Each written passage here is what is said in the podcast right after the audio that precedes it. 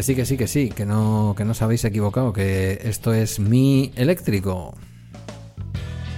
Esto parece una. como si fuera una radio de estas. De estas comunitarias. Patuflings, buenas tardes. ¿Cómo te gusta, cómo te gusta tu, tu nuevo juguete, eh? Es un juguetito, mira, mira, mira, mira, mira.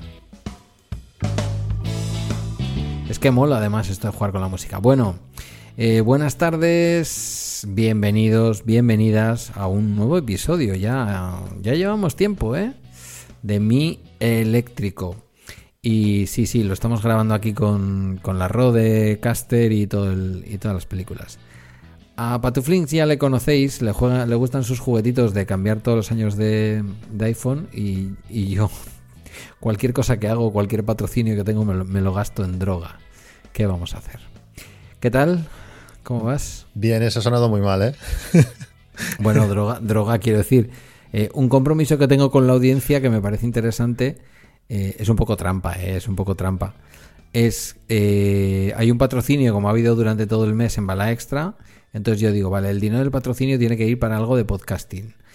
Es mi droga, pero bueno, la gente lo agradece. Aunque todavía le estoy intentando buscar el buen sonido a la máquina esta, poco a poco se lo encontraré. Pero digamos que es un- una mejora compartida, ¿no? Es un dinero.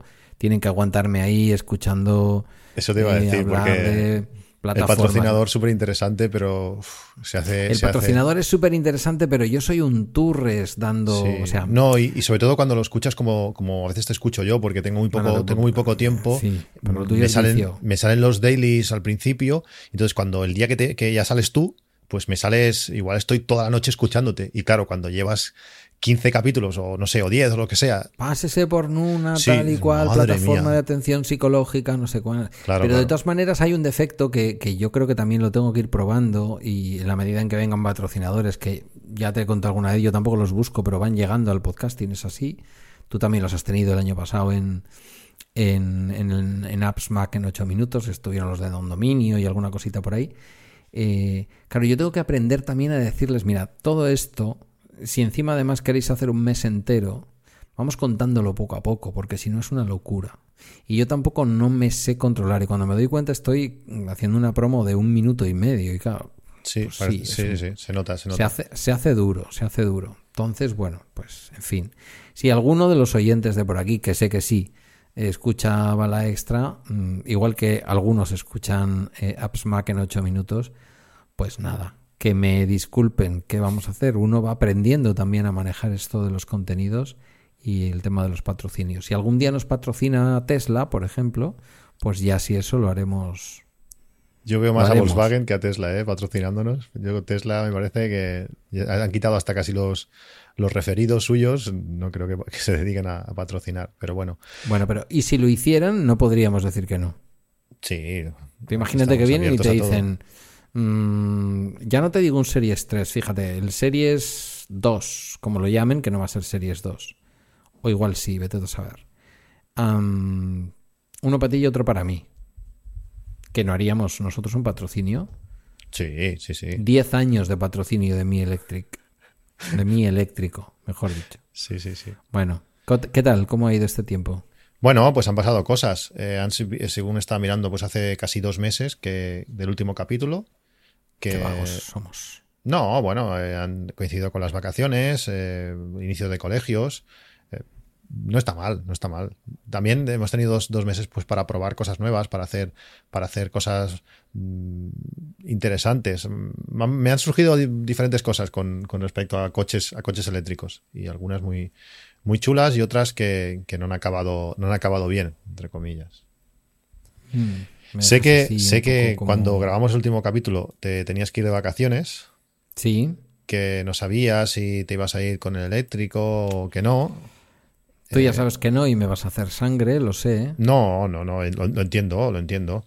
Al final, bueno, eh, cuando una de las cosas que tiene esto es que cuando no conoces dónde vas, pues siempre tienes esa, esa duda y, luego la autonomía de nuestro coche pues mm, es relativamente limitada. Realmente no lo es, pero, pero como siempre quieres ir con margen de seguridad, que fue lo que pasó en mis vacaciones, pues entonces, claro, lógicamente se reduce. Si, si tú quieres asegurar siempre, pues no sé, 70, 80 kilómetros para poder llegar holgado al siguiente cargador y el coche tiene al 100%, pues 250 kilómetros, pues al final útiles te queda muy poco. Y entonces, bueno, también el maletero y estas cosas, ¿no? ¿Vamos a contar aventuras? Sí, cuenta, cuenta. Esta, esta primera parte es de aventuras, de verano, de viajes y tal. Venga, va, dale, dale a la aventura. Eso, es, no, es que eso tiene su sintonía.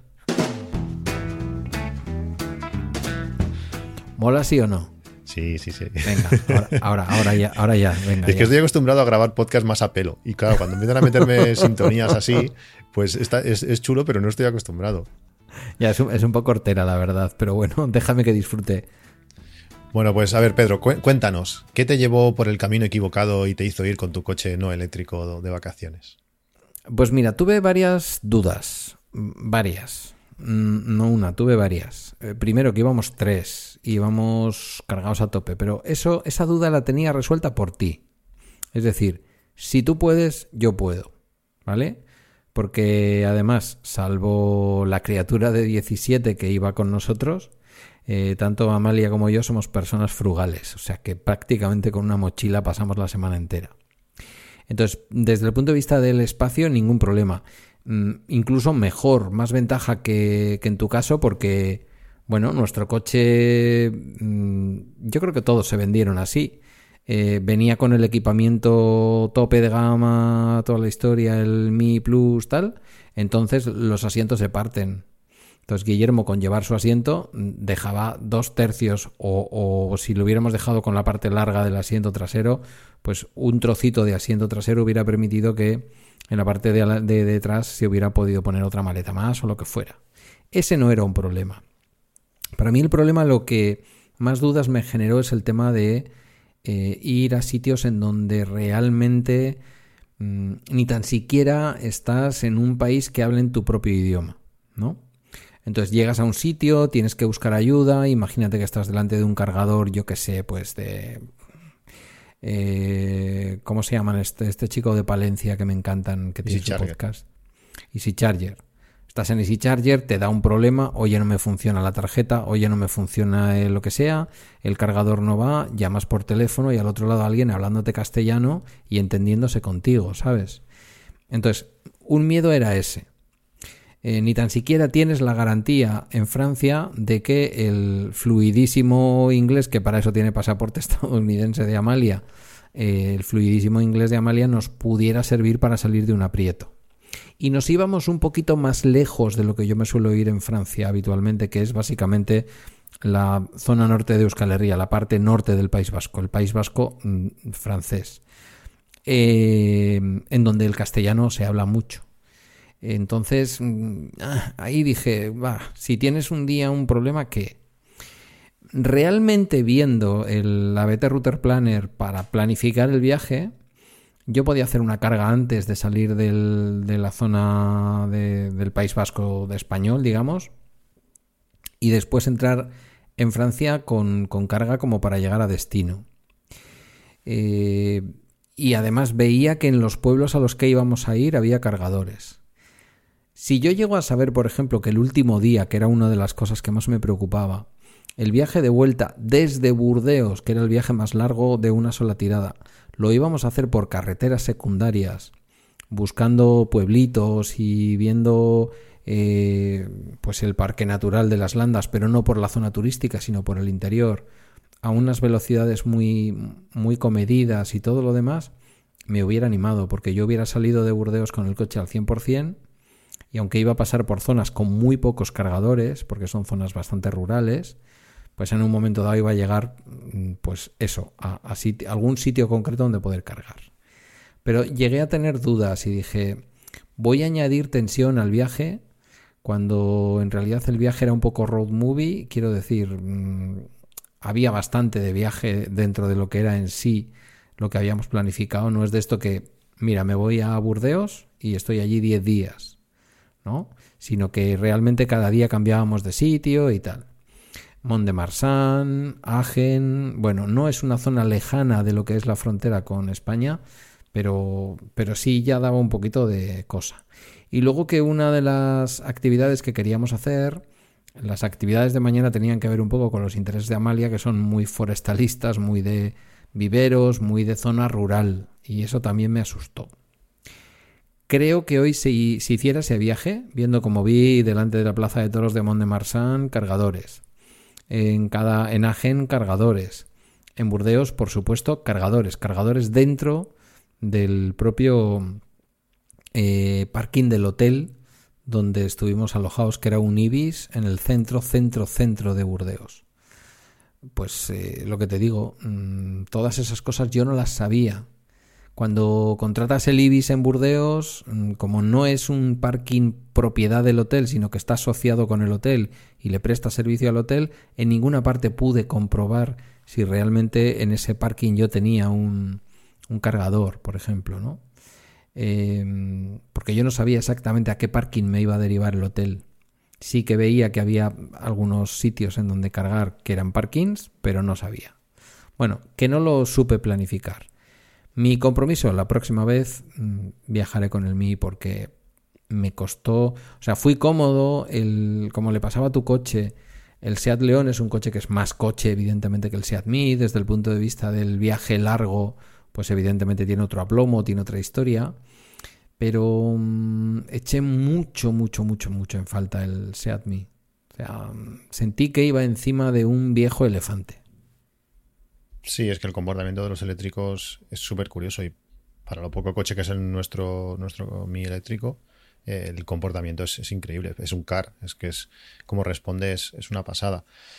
Yo en mi caso, pues nosotros fuimos al Pirineo aragonés, estuvimos a 7-8 kilómetros de, de Viescas, cerca de Jaca, de Sabiñánigo, bueno, zona de Pirineo, que cuando vas es, subida.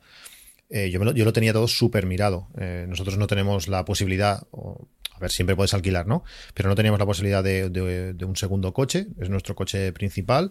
Nuestro primer handicap era que nosotros somos cuatro personas, eh, además con sillita Isofix, mi hija, y mi hijo con un elevador, con además con una pieza colocada detrás en el reposacabezas por si se duerme, pues que se pueda apoyar y esto. Entonces yo no puedo bajar asientos, no tengo más espacio y claro, cuatro personas y con niños, pues necesitas pues espacio para, para maletas.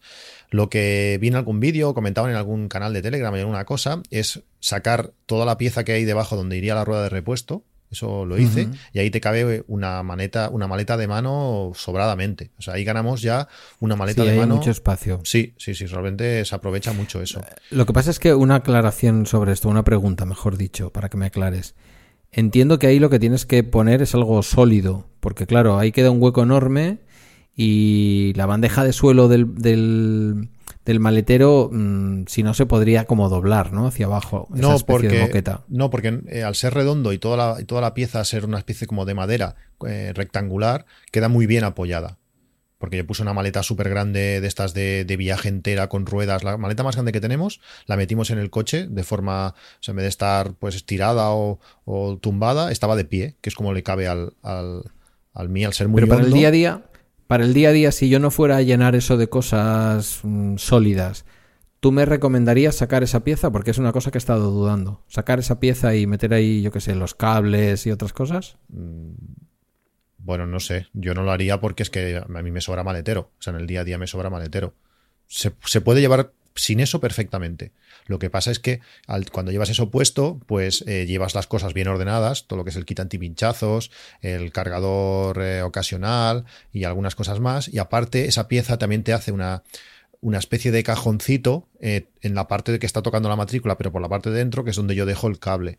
Entonces queda todo bien ordenado. Ah, vale, vale, vale. Mira, eso no me, no me había dado yo cuenta que esa parte en donde yo llevo uno de los cables, claro, el cable ocasional lo llevo ahí metido. Pues va unido forma, Claro, es como una lengüeta que sale del sí, otro. Entonces, claro, cuando tú se lo sacas, ganas mucho espacio.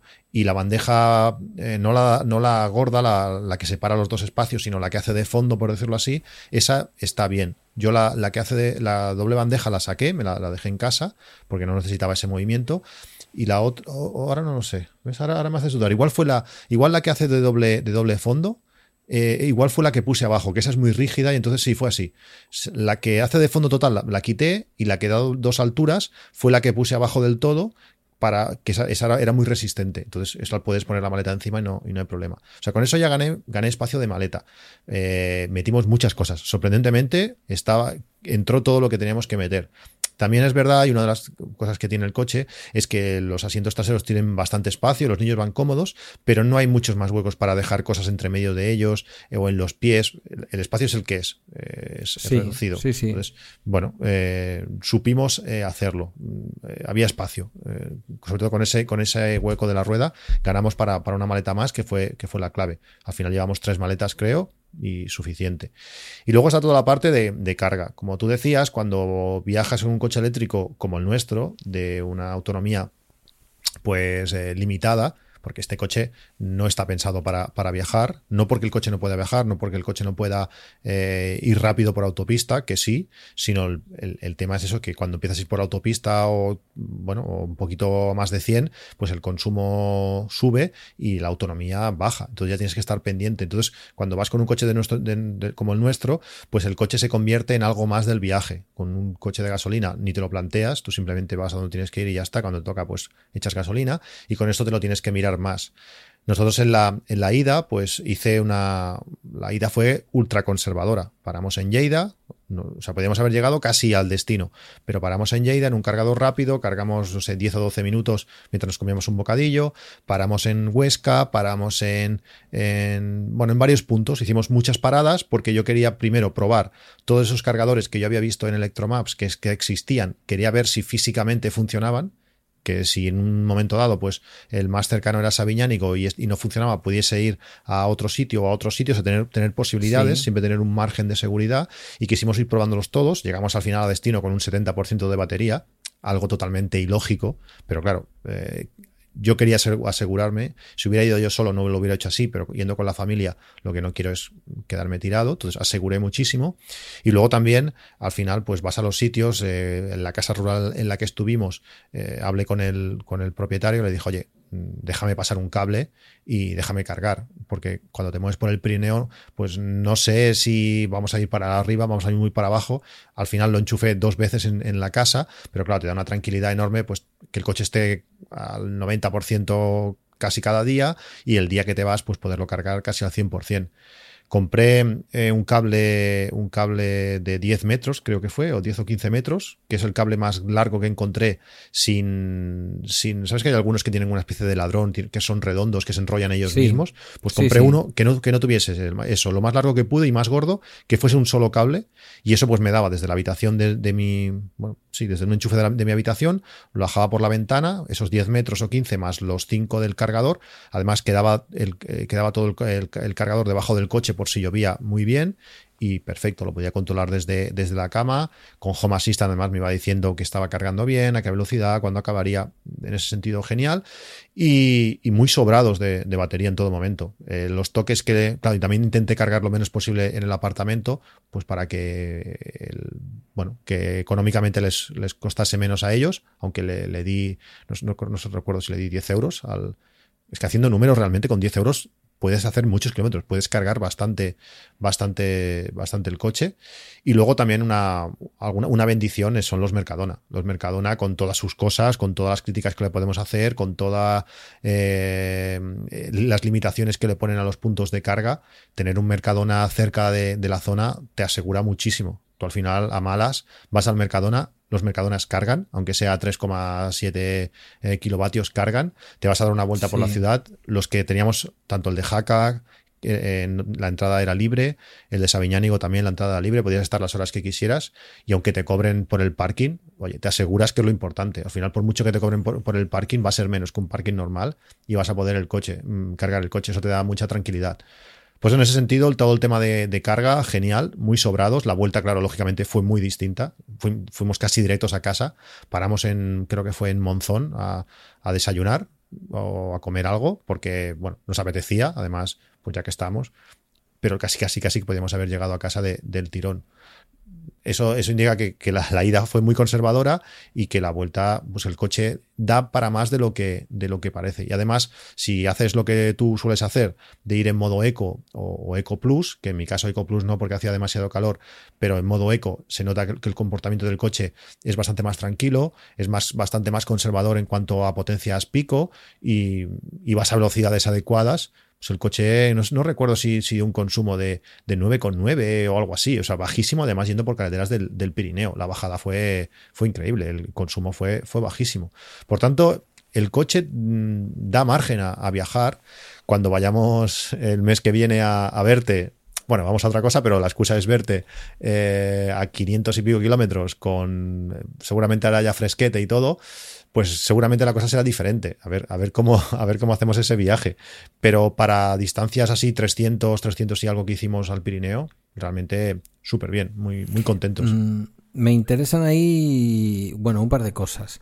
Una, eh, no tengo ninguna duda que cuando se habla de crossover, ahora mismo estamos hablando de otras cosas cuando se habla de coches crossover, pero nuestro coche es todo un crossover. Quiero decir, es un vehículo que queda grande para ciudad desde el punto de vista de la batería, no desde el punto de vista del tamaño ni de la agilidad, porque es sin ninguna duda, lo hemos dicho aquí millones de veces, el coche ideal para moverse por ciudad, es que da vicio moverse por ciudad. Es, espectacular. Pero es como que dices, mm, por ciudad es un coche que me va a hacer 300, 305, 10 kilómetros por ahí, sin problemas. Eh, entonces, eso es como que lo convierte también en un pequeño coche con el que te atreves a hacer viajes más largos, ¿no? Crossover en ese sentido. Es una mezcla entre coche ciudadano desde el punto de vista de la capacidad de la batería, me refiero, ¿eh? Porque es una batería que si en lugar de, mm, de homologar en el ciclo WLTP 269 kilómetros, homologara 169, serviría para muchas cosas. A ti y a mí prácticamente para todo lo que hacemos a diario. A mí me obligaría a cargar prácticamente todos los días un 85, un 90% entero, eh, pero a ti te serviría. Pero no podrías viajar con él. Sería un problema más grande, ¿no? Pero un coche que te dice 269 WLTP, es decir, que ya cuando sales de los 100 kilómetros para abajo, es un coche que efectivamente yo te he mostrado mm, consumos mm, viniendo del curro con el modo Eco Plus sin pasar de 95 y por autopista, consumos por debajo de 10.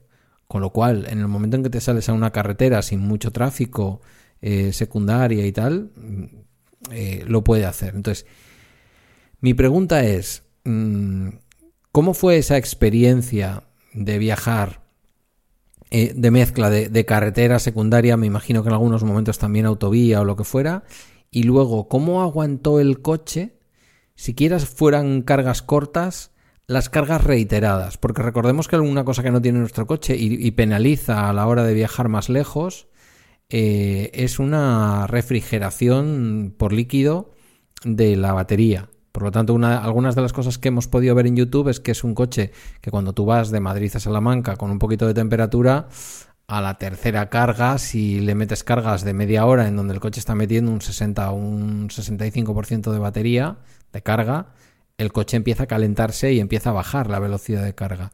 ¿Notaste algo de esto? Es que no se dio. Es el problema, que, que 300 kilómetros o 320 son pocos kilómetros. El coche, como te digo, lo podría hacer de un tirón casi, no, pero lo podría hacer casi del tirón. Entonces, claro, paramos en Lleida, carga rápida, pero claro, ahí cargué 12 minutos, no sé, no me acuerdo. Claro, todo esto lo tenía apuntado, pero ahora, ya no, me acuerdo. Pues no sé, igual hice un 50% de batería o un 40% de batería. Es poca carga.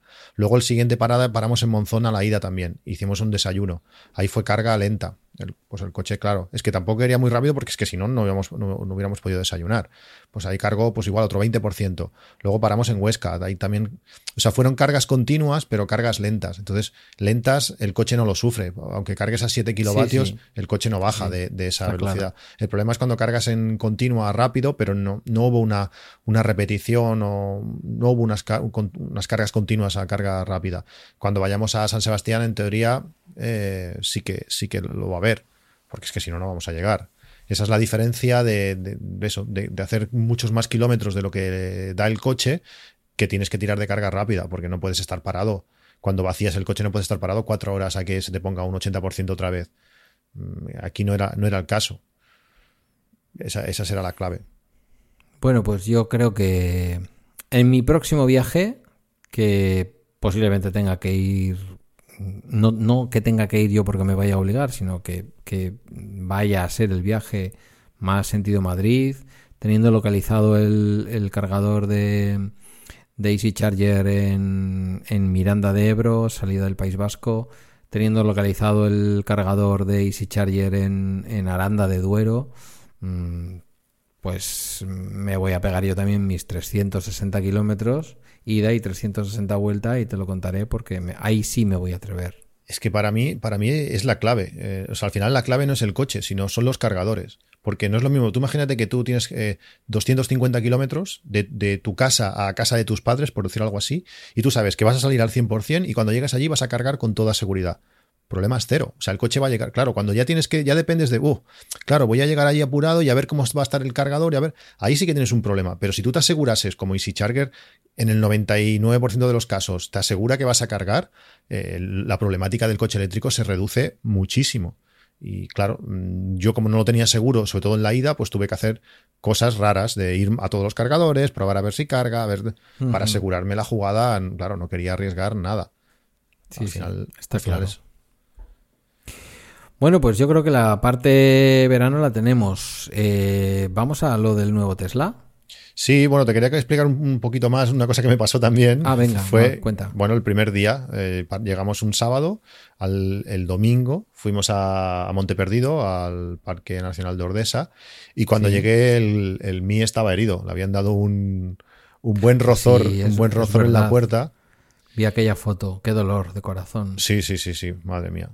Suerte que, suerte que el, el que le, lo golpeó, pues lo hizo lo. Bueno, tú la puedes, te puedes equivocar, te puedes despistar, puedes creer que el coche gira y no gira y rozar a alguien, pero bueno, el hombre lo hizo bien, me dejó pues un pañuelo escrito con su nombre y su teléfono en el, en el parabrisas. Además, le puso un plástico encima por si llovía, porque aquella zona es mucho de llover, por si llovía que no se borrara. Y, nada, el hombre se hizo cargo y me lo, me lo, arreglaron. Pero claro, pasé un día fastidiado porque lo llamaba, no, no, lo cogía porque aquella zona también la cobertura no era lo mejor. Luego el seguro tampoco, eh, bueno, supongo que para ellos es, es, el trabajo habitual, ¿no? Cualquier cosa pues no pasa nada ya, pero a mí nunca me había pasado nada y nunca había tenido que tratar con seguros. Se han portado bien la cosa ha ido bien y todo, pero, pero bueno, es aquello que dices, ostras, estaba el coche perfecto, además limpio y todo, y te encuentras ese, esa marca en dos puertas, pues, pues bueno, es curioso. Eso acarreó pues algunas cosas. cuando, cuando volví, pues nada, eh, fui a, a, repararlo. Parece mentira, eh, la gente, eh, bueno, los profesionales de, de esto, una, una, marca que tú la ves súper profunda, que está todo dañado y no sé qué, que te lo dejen perfecto y dices, ¿cómo pueden arreglar la chapa así, que quede impoluto. Porque Pe son chapistas.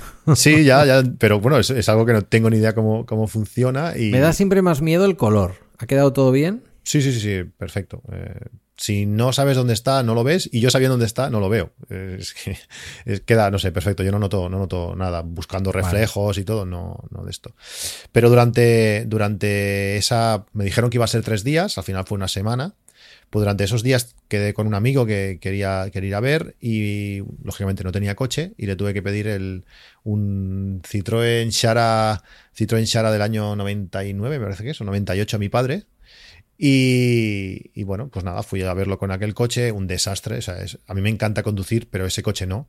Es un coche eh, de embrague de embrague chungo. Y de amortiguación blanda como... como, como... Bueno, y, y, mucho tiempo después, y de falta de potencia total. O sea, es todo, la, sí. todo ese tirón que tiene nuestro coche, ese no tenía nada, aparte que el embrague no, no daba pie a aquello que te viene uno en una, en una rotonda y querer salir un poco rápido, imposible, porque no encontrabas sí, nunca el punto exacto sí. de, de, acelerar. Fueron coches muy fuerza. económicos y se vendieron mucho, pero fueron coches que no han tenido buena vejez. Y más este motor. Eh, este era un 1900 eh, turbo diésel y cuando te entra el turbo a 2000 o 3000 revoluciones, pues el coche ya eh, se espabila un poco más, aunque tampoco es ninguna fiesta, pero hasta que entra el turbo te puedes dormir, o sea, muy mal. Y volviendo de, de, la comida con, con, el, con el amigo, pues bueno, estaba el coche seco. Mi padre me lo dejó bastante justo y cuando con los kilómetros que hice, pues bueno, es que estaba coche seco, paré una, una, una gasolina a repostar y en vez de meterle diésel le metí gasolina al coche después. La madre que te parió. Sí, sí. Bueno, a ver, es, que además, es que fue muy bueno porque sí, son excusas, ¿no? Es, son, pero, eh, claro, yo, las, cada, cada, tipo de combustible pues tiene un color. Eh, sí. Eh, verde gasolina. Verde gasolina, rojo diésel. Claro, yo un año y pico después. O negro. es que ni me acordaba. o, negro, depende. Ni, me acordaba de, los colores. Ya. Ni me acordaba. Entonces fui a parar en un surtidor que estaba colocado eh, gasolina y diésel de una manera y en el sitio siguiente estaba cambiado. Y entonces, bueno, no sé, leí y en donde ponía eh, gasolina 95, yo leí gasoil 95 pero vamos, lo hubiera, hubiera puesto la mano en el fuego. ¿eh? Entré dentro, le dije a la chica, ponme 20 euros de gasoil 95. Y la tía, pues lógicamente no es culpa suya, por supuesto. Ella oiría, oiría 95 y dijo, venga, pum, pues venga. Bueno, bueno, si hiciste una petición de ese tipo, no es culpa suya, pero tampoco tuya. hay un no, no, no, la culpa es mía totalmente. No tiene más. Pero yo además, es que además fue así, ¿eh? porque recuerdo que cuando, cuando, cogí, cuando cogí la manguera, bueno, o antes de coger la manguera, dije, oh, no me suena gasoil 95, pero sin más, ¿sabes? Entré dentro y le dije, gasoil 95. Me dijo, venga, pues 20 euros, vale, vaya. Con dos. Cojo la manguera, meto la manguera, empiezo a dosificar, giro la, cabeza y veo que tenían cargadores. En aquella gasolina había cargadores de coche eléctrico. Ay, mira qué bien, no lo sabía. Aquí al lado, mira qué chulo. Y cuando vuelvo a girar, miro y ahí ya vi claramente gasolina. Y solté y no, no habían tardado pues los 20 euros que, que yo había pedido. No sé cuánto fueron, no sé si 10 litros, 12, faltaba un poquito aún. Y claro, en aquel momento no sabía qué hacer. Digo, ¿qué hago? ¿Me pongo aquí a buscar en Google a ver qué hay que hacer? Rellenar a tope de gasoil. O llamo a mi padre, que mi padre era mecánico, pero claro, era su coche.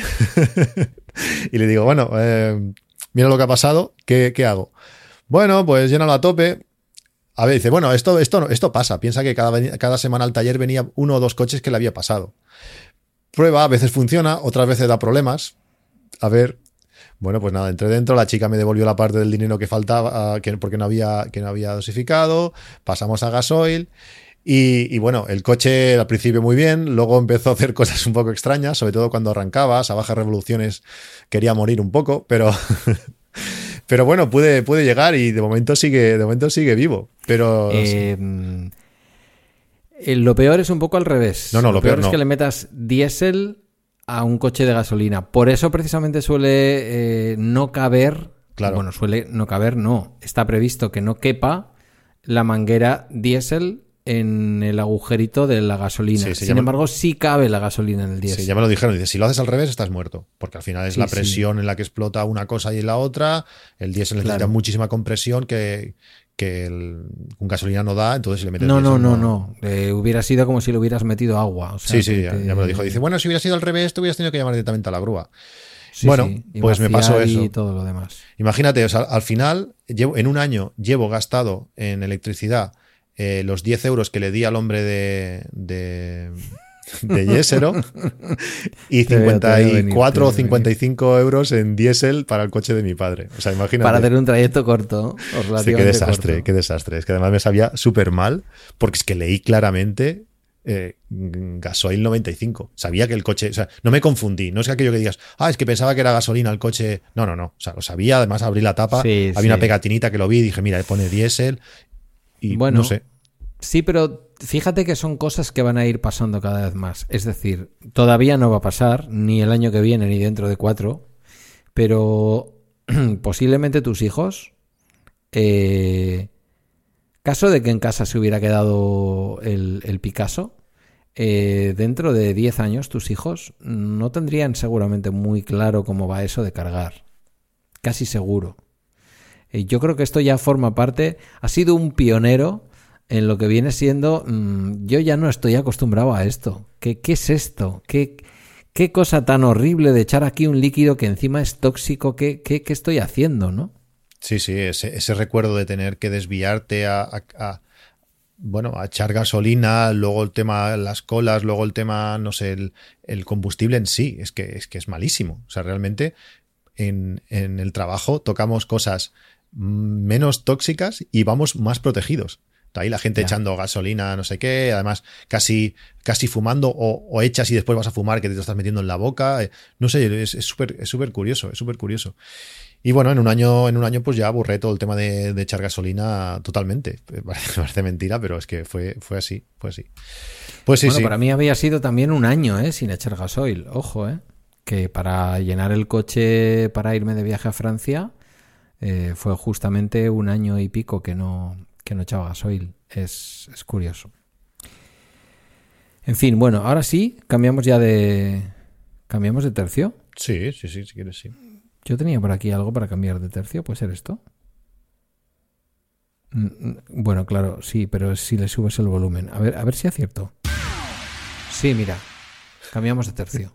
Me gusta más la sintonía otra, ¿eh? La otra era más sí, Sí, Pues em, hace tres. ¿Qué vas a contar del nuevo Tesla? Que has apuntado ahí. Nuevo Tesla, digo.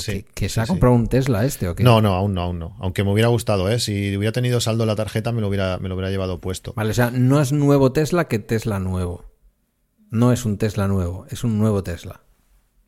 Bueno, es, un Tesla nuevo, más bien es un Tesla nuevo. Sí, pero, pero no para ti. No para, mí, no para, no para mí. No para ti. Sí, mi mejor amigo se compró, se compró un Model 3 hace, bueno, pues un mes y pico, se lo dieron hace pues tres semanas, hará, tres o cuatro semanas, no, no llega un mes.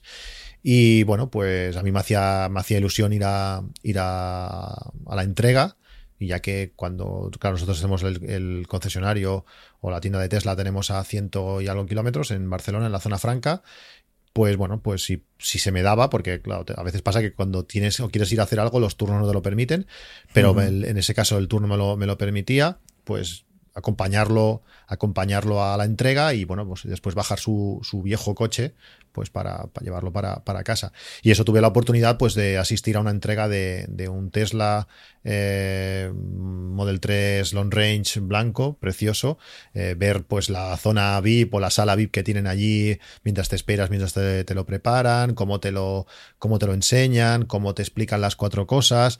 Eh, realmente la experiencia muy bien mm, fue una entrega bastante cálida, no como he visto algunas otras que últimamente están haciendo, sobre todo por el tema COVID, muy fría de dejarte el coche allí fuera y mira, ahí lo tienes, venga, ya te lo puedes llevar. No, estuvo bien, el, vendedor se portó, se portó muy bien.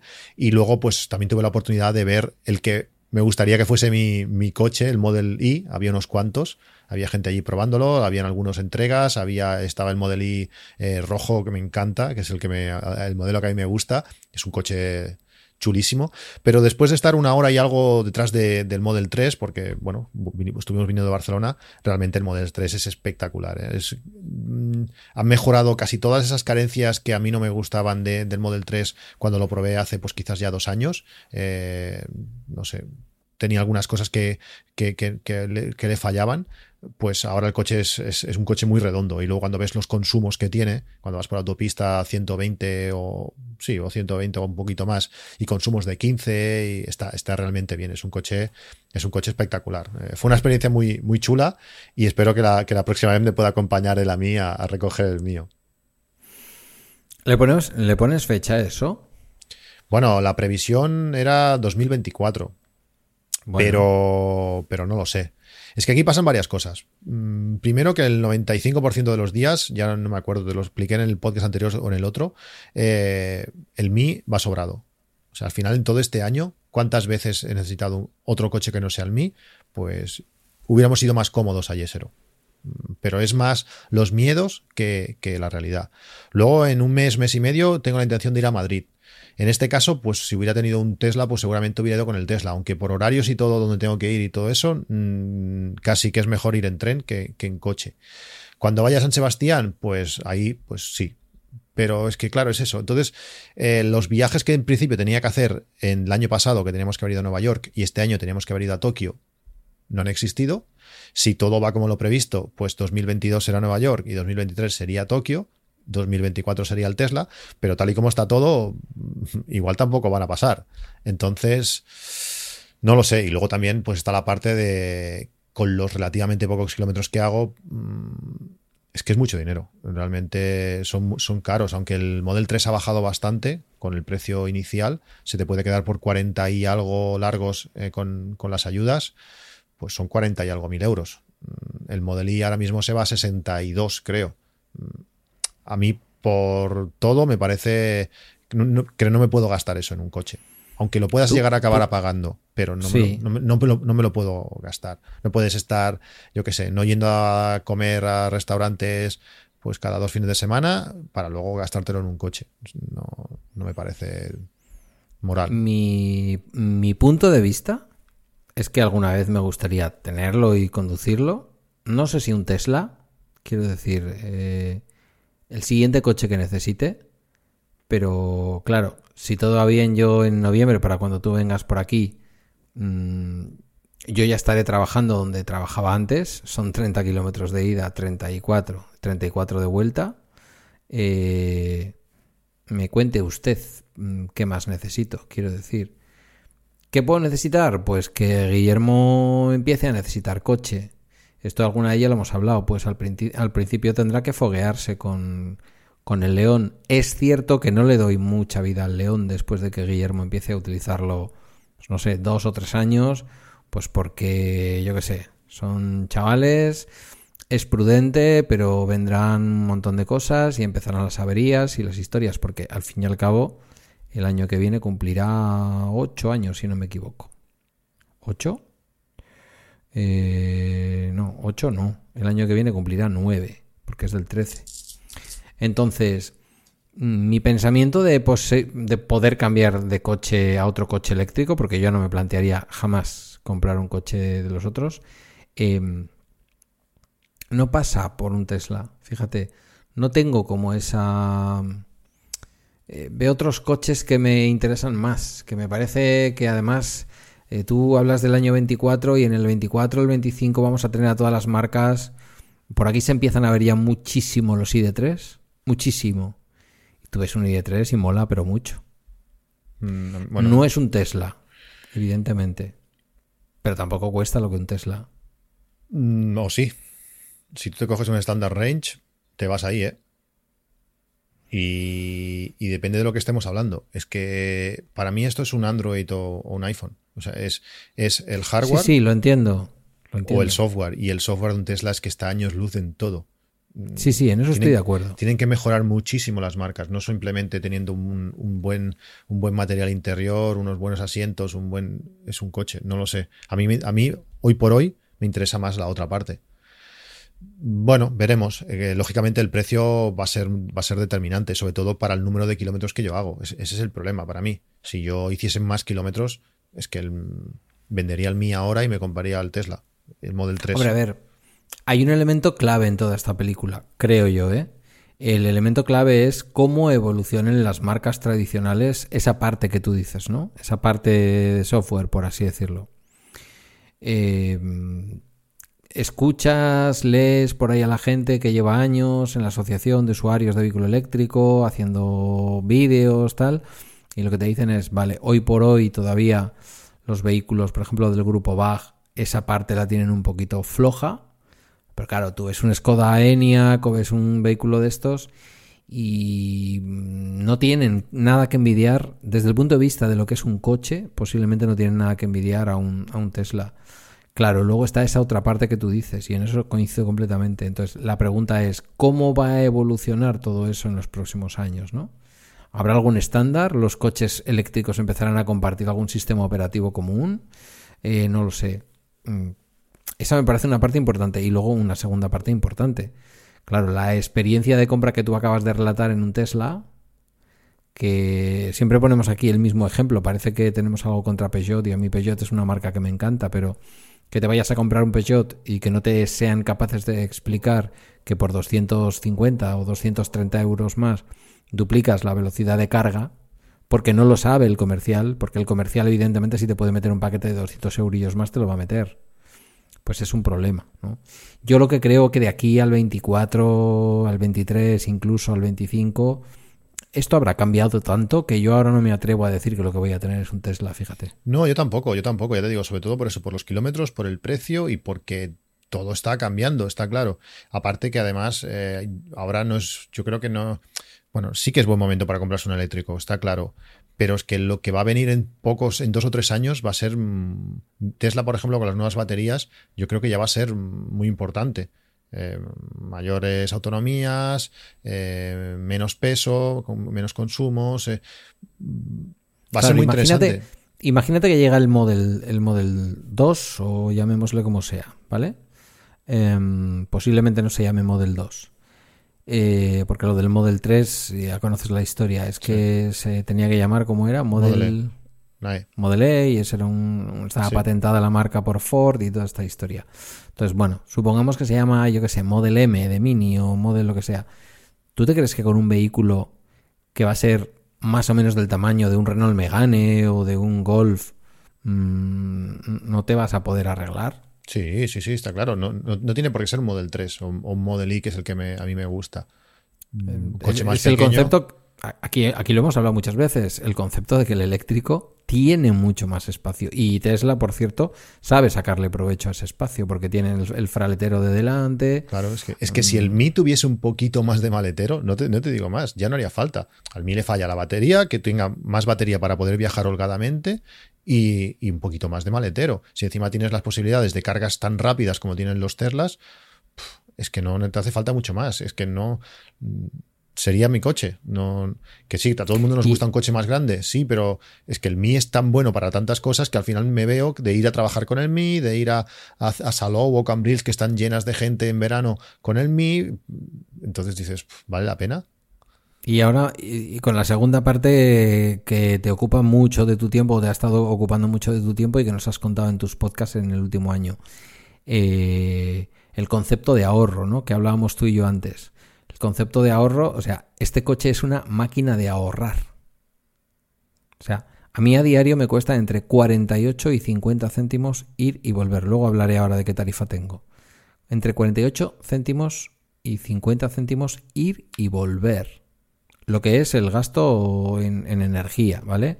Luego hay autopistas, hay otras historias. Pero claro, eh, eso frente a 7 u 8 euros que estaría pagando ahora con el precio actual del gasoil, Suma. Suma eso, multiplícalo por 222 días laborables del año, ¿sabes? yo sé que, mi, mi Seat Me, yo lo pagué el primer día, no, no hice financiación. Eh, sin contar eso, que aún no he cobrado el Moves 2, aunque se ha empezado a cobrar alguno, ha habido alguien que lo ha cobrado en Cataluña, alguien, yo aún no. Pues desde ese día hasta el día de hoy, eh, el coche me ha costado 205 euros. 210, perdón.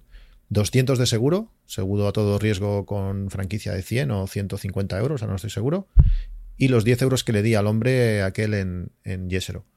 A ver tú cuánto me hubiera costado el mismo coche que vendí, eh, el Citroën Gran C4 Picasso, pues cuánto me hubiera costado en seguro, cuánto me hubiera costado en gasolina, cuánto me hubiera costado, bueno, es que simplemente en las ruedas ya es otra cosa, es que Sí, sí, es una máquina de ahorrar, de hacer kilómetros. Espérate que voy para allí donde sea. Claro, he hecho muchos más kilómetros que nunca, en pandemia y todo, pues, pues que no cuesta. Esa, esa sensación de ir gratis a todos sitios es espectacular.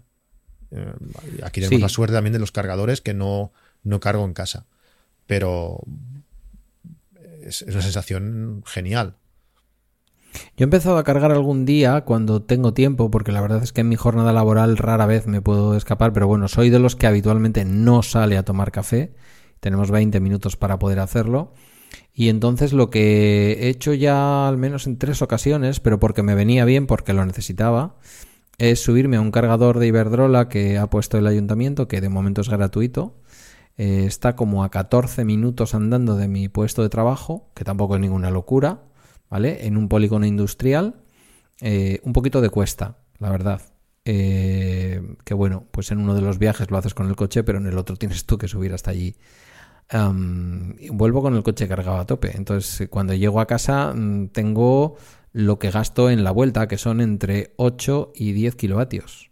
Que prácticamente lo dejo así no lo cargo y al día siguiente vuelvo al curro, ¿sabes? Eh, claro, esa sensación de hoy no he enchufado el coche o esta semana hay dos días que no he enchufado el coche, pues es una sensación muy chula. Eh, luego está la otra sensación que ya hablaré luego, a pesar de todo lo que está lloviendo con las tarifas eléctricas, eh, he tenido un descubrimiento, bueno, mm, supongo que obligado porque las marcas están interesados en que vayamos a las tarifas del mercado libre y no a las tarifas de PVPC. Eh, pero claro, la experiencia está siendo muy buena. Ya te voy a dar, ya te voy a dar luego cifras, ¿no? yo creo que si pones esto en perspectiva de las cosas que nos cuentas en AppsMac en 8 minutos, del tema del ahorro a largo plazo, del tema del ahorro para toda la vida, para en un momento dado no depender tanto de tu trabajo, no depender tanto si estás eh, agobiado y quieres dejar el trabajo o cambiar de trabajo o pegarte una temporada sin trabajar o lo que sea, sobre todo pensando en tus hijos que tienen edad de empezar a ahorrar temprano, eh, esta es la típica compra inteligente a la cual, salvo que tengas muchísima, muchísima, muchísima necesidad, igual no le tiene que seguir la compra de, otro vehículo eléctrico hasta que no empiece a mostrar síntomas de fatiga. No es que yo te quiera bajar el hype, ¿eh? es que te escucho en los dos contextos y digo, sí, claro, pero esos 40.000 pavos del, del Tesla... Mm, un 20% metido en riesgo de bolsa, otro 60% metido en, eh, en, una cosa un poco más, eh, eh, un poco menos de riesgo y, la última parte metido directamente en una cosa conservadora, te va a dar un dinero para tu jubilación, para tus años venideros, que metidos en un Tesla, si no tuvieras coche eléctrico sí, pero teniendo el Mi, mm, Sí, es, por dónde voy, ¿no? Sí, sí, está claro, está claro. ese mismo pensamiento lo he hecho yo un montón de veces. Es un deseo, a, mí me pasa mucho. O sea, yo, yo cojo cuando hago mi presupuesto, me meto en INAP, mira, pues mis objetivos son estos, los tengo puestos desde un montón de tiempo. Y cuando llega el momento de hacer el desembolso, cuando me compré el C4, cuando llegó el momento y el coche me gustaba y lo quería mucho, pues es aquello que dices, oh, es, lo, mejor, es lo inteligente, es lo que toca. Era un coche que era relativamente, no era barato, pero bueno, no era, no era el precio del Tesla. Entonces, cuando llega el momento ese, pues ahora como es algo que está ahí, pero es, no, no hay que gastárselo, por decirlo así, pues bueno, esa es la intención. Cuando llega el momento, pues supongo que todo el contexto, toda la evolución de los coches, todo, pues me acabará llevando al camino que toca. Eh, lógicamente el Tesla es totalmente incompatible con, con invertir y con ahorrar porque es que hay muchas, hay opciones por, por mucho menos precio que me van a servir, porque si el Mi ya me sirve, pues cualquier casi otro coche eléctrico con más autonomía me, va a servir. Bueno, eh, afortunadamente falta, falta tiempo, aunque lo compraría hoy, pero falta tiempo y entonces cuando veremos cómo evoluciona todo, cómo evoluciona el mercado, cómo evolucionan los coches, cómo evoluciona pues bueno, que la gente se acostumbre, igual que la pandemia ha hecho mucho para el teletrabajo y, aceptar algunas cosas eh, que, hubiéramos necesitado muchos, muchos años en, en, en, aceptarlas, pues también con los coches eléctricos, tanto el precio de la gasolina como lo que está pasando en Inglaterra, como estas cosas van a acelerar la adquisición de bueno, que la gente compre coches eléctricos. y, el tema ciudades, ¿eh? que tú y yo vivimos en pueblos pero vivimos en pueblos que están cerca de grandes urbes. Y te recuerdo que ahora mismo no me viene el año a la cabeza, pero en breve, no en demasiado tiempo, las ciudades de más de 50.000 habitantes tienen que tener todas ellas zonas más o menos amplias, pero reservadas a, reservadas a lo peatonal o a los vehículos de cero emisiones. Entonces mm, va a haber zonas de algunas ciudades en donde no va a ser posible entrar contaminando con un vehículo, ni tan siquiera con un híbrido, pues, posiblemente. En fin. Bueno, lo que pasa es que ahora, si quieres, lo lanzamos con, otro tema que tengo también en, el guion. Es el tema de, comprar un coche. Esta semana mis padres han comprado un coche y, y, bueno, mi madre estaba muy mentalizada que quería, que quería un eléctrico o, o como mínimo un híbrido enchufable o algo así, aunque tampoco tenía muy claro, muy claro el concepto.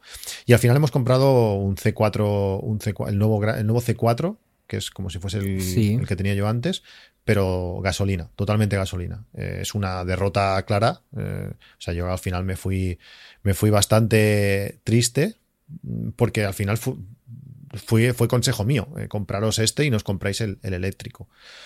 ¿Por qué? Pues también hay que ponerse en contexto. Eh, mis padres, por ejemplo, tienen pues 68 años, tiene mi padre. Eh, si yo ya tengo problemas de vista, eh, mi padre, imagínate, sí que las gafas y todo lo que tú quieras, pero yo entiendo que no hacerte ver bien del todo, también te hace tener un poco de falta de atención.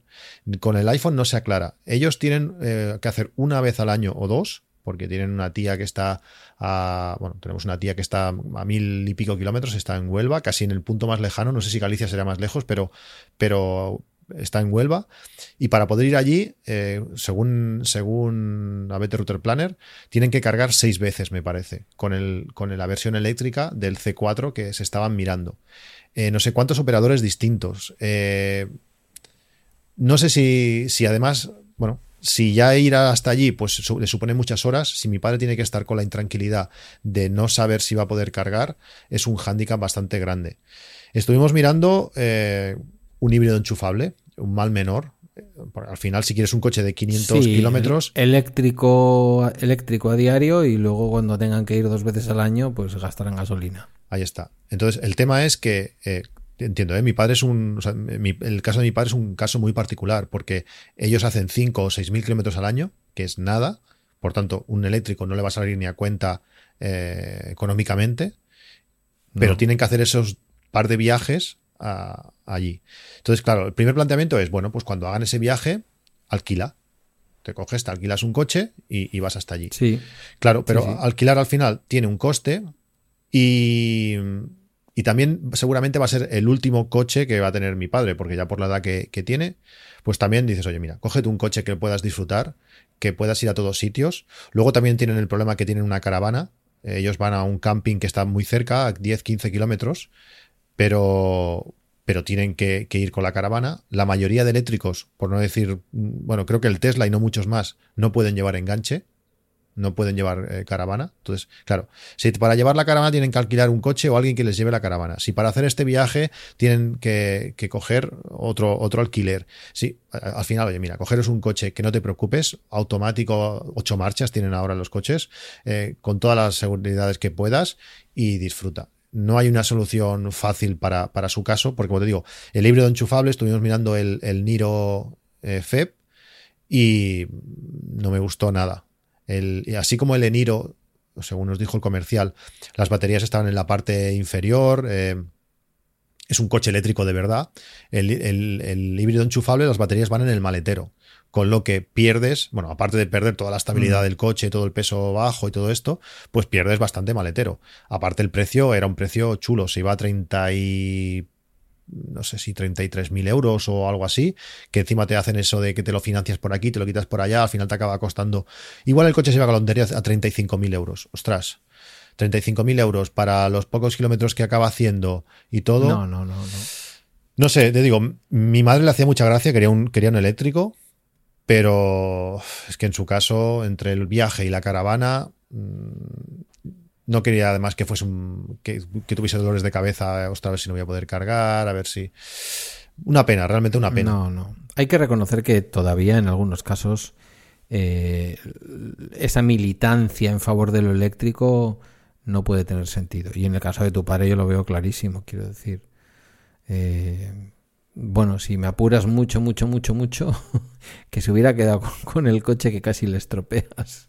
No, porque, es un coche ya viejo. Sí, tienen dos. Tienen un C4, no, tienen un Shara Picasso que tiene 18, 19 años. Ah, eso sí que es eh, otro, otro coche para ahorrar. Son, son irrompibles. sí, sí, sí, ese, coche motor HDI. ¿Ves? Este, por ejemplo, tiene un HDI 2000. Eh, este coche tiraba bastante más. Hace un ruido chulo y todo lo que tú quieras, pero este coche tiraba bastante más. Pero el problema es que mi hermano vive en Barcelona y entonces ya en Barcelona tiene limitación de entrada, no pueden entrar con ninguno de los dos coches y eso a ellos les fastidia mucho. No sé, al final el resumen de todo esto es que queriéndose comprar un, eléctrico, pues por la edad, por sus circunstancias de, viajar viajes largos y por, y por la caravana, pues no ha podido ser. Y me sabe muy mal. Fuimos a mirar un Toyota, pero ya le dije yo que un Toyota ni loco, o sea, por encima de mi cadáver fui yo a probar el coche. como te escuche Gerardo, como te escuche. No sé. Gerardo No, no, que el coche, o sea, visualmente es una pasada, eh, está muy bien. Eh, me gustó bastante. estuvimos mirando, creo que era el Corolla, no sé qué. Mm, está bien. pero es, un cochazo, joder. Pero, hostia, el comercial no mentía, porque no mentía, pero todo eran medias verdades, o sea, era, sí, el coche siempre va en eléctrico, efectivamente, siempre va en eléctrico, pero acompañado de gasolina, claro. Tú tienes el gráfico ahí, la parte eléctrica siempre va, siempre impulsa, pero es que digo, oye, ¿y esto rojo de aquí? Bueno, eso es el motor, claro, porque ahora estamos andando un pelín más fuerte, pelín más fuerte que estamos, estamos en llano sin acelerar a no sé, o sea, ¿Pero me- qué, qué intentaba explicaros? ¿Que el coche se movía con agua? Quiero decir, ¿cómo, no, cómo que, va- que el coche siempre que podía iba en, en eléctrico y que... y Pero que, siempre bueno, que podía es casi nunca, quiero decir. No, sí, sí, o sea, van las dos a la vez. Entonces, el eléctrico sí que va, pero también va el, también va el gasolina. Que cuando frenabas se, se recargaba solo. Bueno, claro, sí, sí, sí, claro. Si no le echas gasolina no se te va a recargar solo. Bueno, no sé, algunas cosas que no... no ¿Y eso de cuánto estamos hablando? ¿El precio? ¿O a qué te refieres? Pues el, Precio, que, estu- el que estoy mirando mi padre unos 24.000 euros. Bueno, no está mal. Tampoco Sí, pero, pero claro, al final el consumo eh, del coche en las pruebas que estuvimos haciendo se puso a 5,6. Mm, no sé qué ganas. Ya.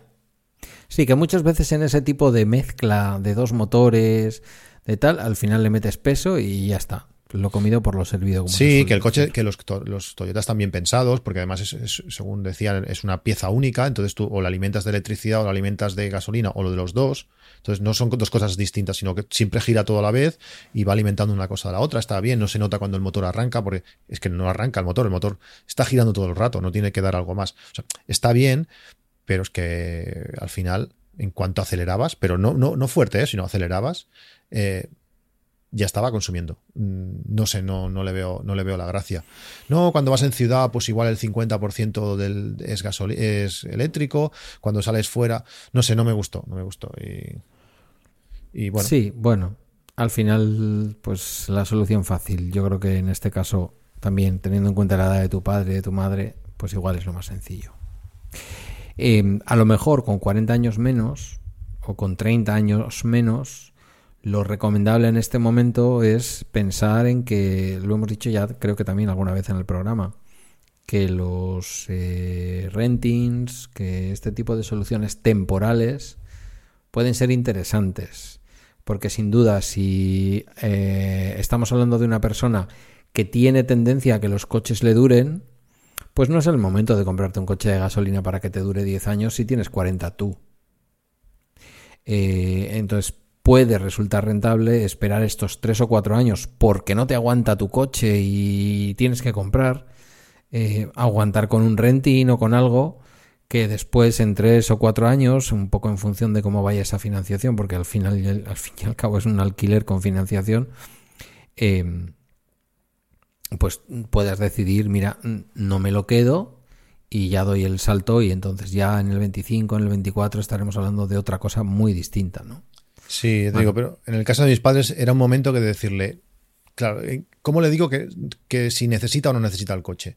Porque al final dices, hostia, tiene, tiene una edad que ya le pegó un chungo hace un año y dices, mira, oye, que para ir con los coches que van, que, que son coches muy viejos, eh, se nota en todo, en tecnología, en, Sí, sí, en todo. sí.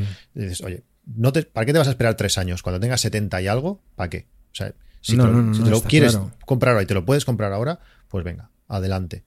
Es Y- que con 70 años, ya por edad, lo que le toca es comprarse un Twingo, no sé cómo decirte, para moverse un poco por las cercanías y decir, pues mira, cuando tengamos que ir a ver a nuestra eh, cuñada o tía o lo que sea, eh, nos cogemos el avión, no sé cómo decirte. Bueno, pero O sea, es al final esto- llega, llega un momento en el que la edad tampoco te permite hacer viajes. Ya. mm, Bueno, mi largos. padre, mi padre ha sido, te digo, mecánico, ha conducido toda la vida y en ese sentido muy bien. Además, el coche que se han comprado es gigante. El C4 este es gigante. Es, es un coche espectacular. Es, es un coche espectacular. A ver cuando se lo den dentro de un mes o así. O sea, el coche pequeño, pequeño no es. No sé cómo lo van a hacer para aparcar en Tarragona y esto, pero, pero, pero bueno, es aquello que dices, mira, pues toca ahora, no te puedes esperar. No hay ningún coche que, que, claro, sí, un Tesla, pero, pero no, tampoco se lo pueden permitir o, o no quieren dedicar sus ahorros a eso. Claro. Y mira, pues mira, este coche va a ser. Aparte que también fue muy curioso, porque fuimos a probarlo, el, el eléctrico, el C4 eléctrico, eh, y les dije, mira, vamos a probar primero el gasolina, porque, bueno, es el que te vas a comprar, o el que tú quieres, el que seguramente te vas a comprar, y luego probaremos el eléctrico, porque si el eléctrico normalmente va a ser mucho mejor, pues luego el que te vas a comprar tú no te va a gustar.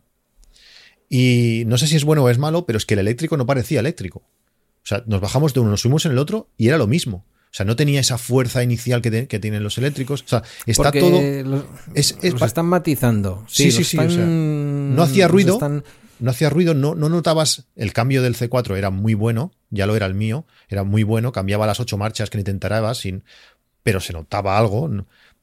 Pero, y el eléctrico, lógicamente, eso no lo hacía, pero no me parecía un eléctrico. Era algo curioso. No, tampoco creo que digas, ostras, qué, qué mejor que es. No tampoco tenía. No, porque las, las marcas que no buscan, y, Citroën lógicamente no busca competir ni en reprise ni en estas cosas que se decían antiguamente, lógicamente lo que buscan es conservar la batería, conservar la carga que llevas. Eh, entonces.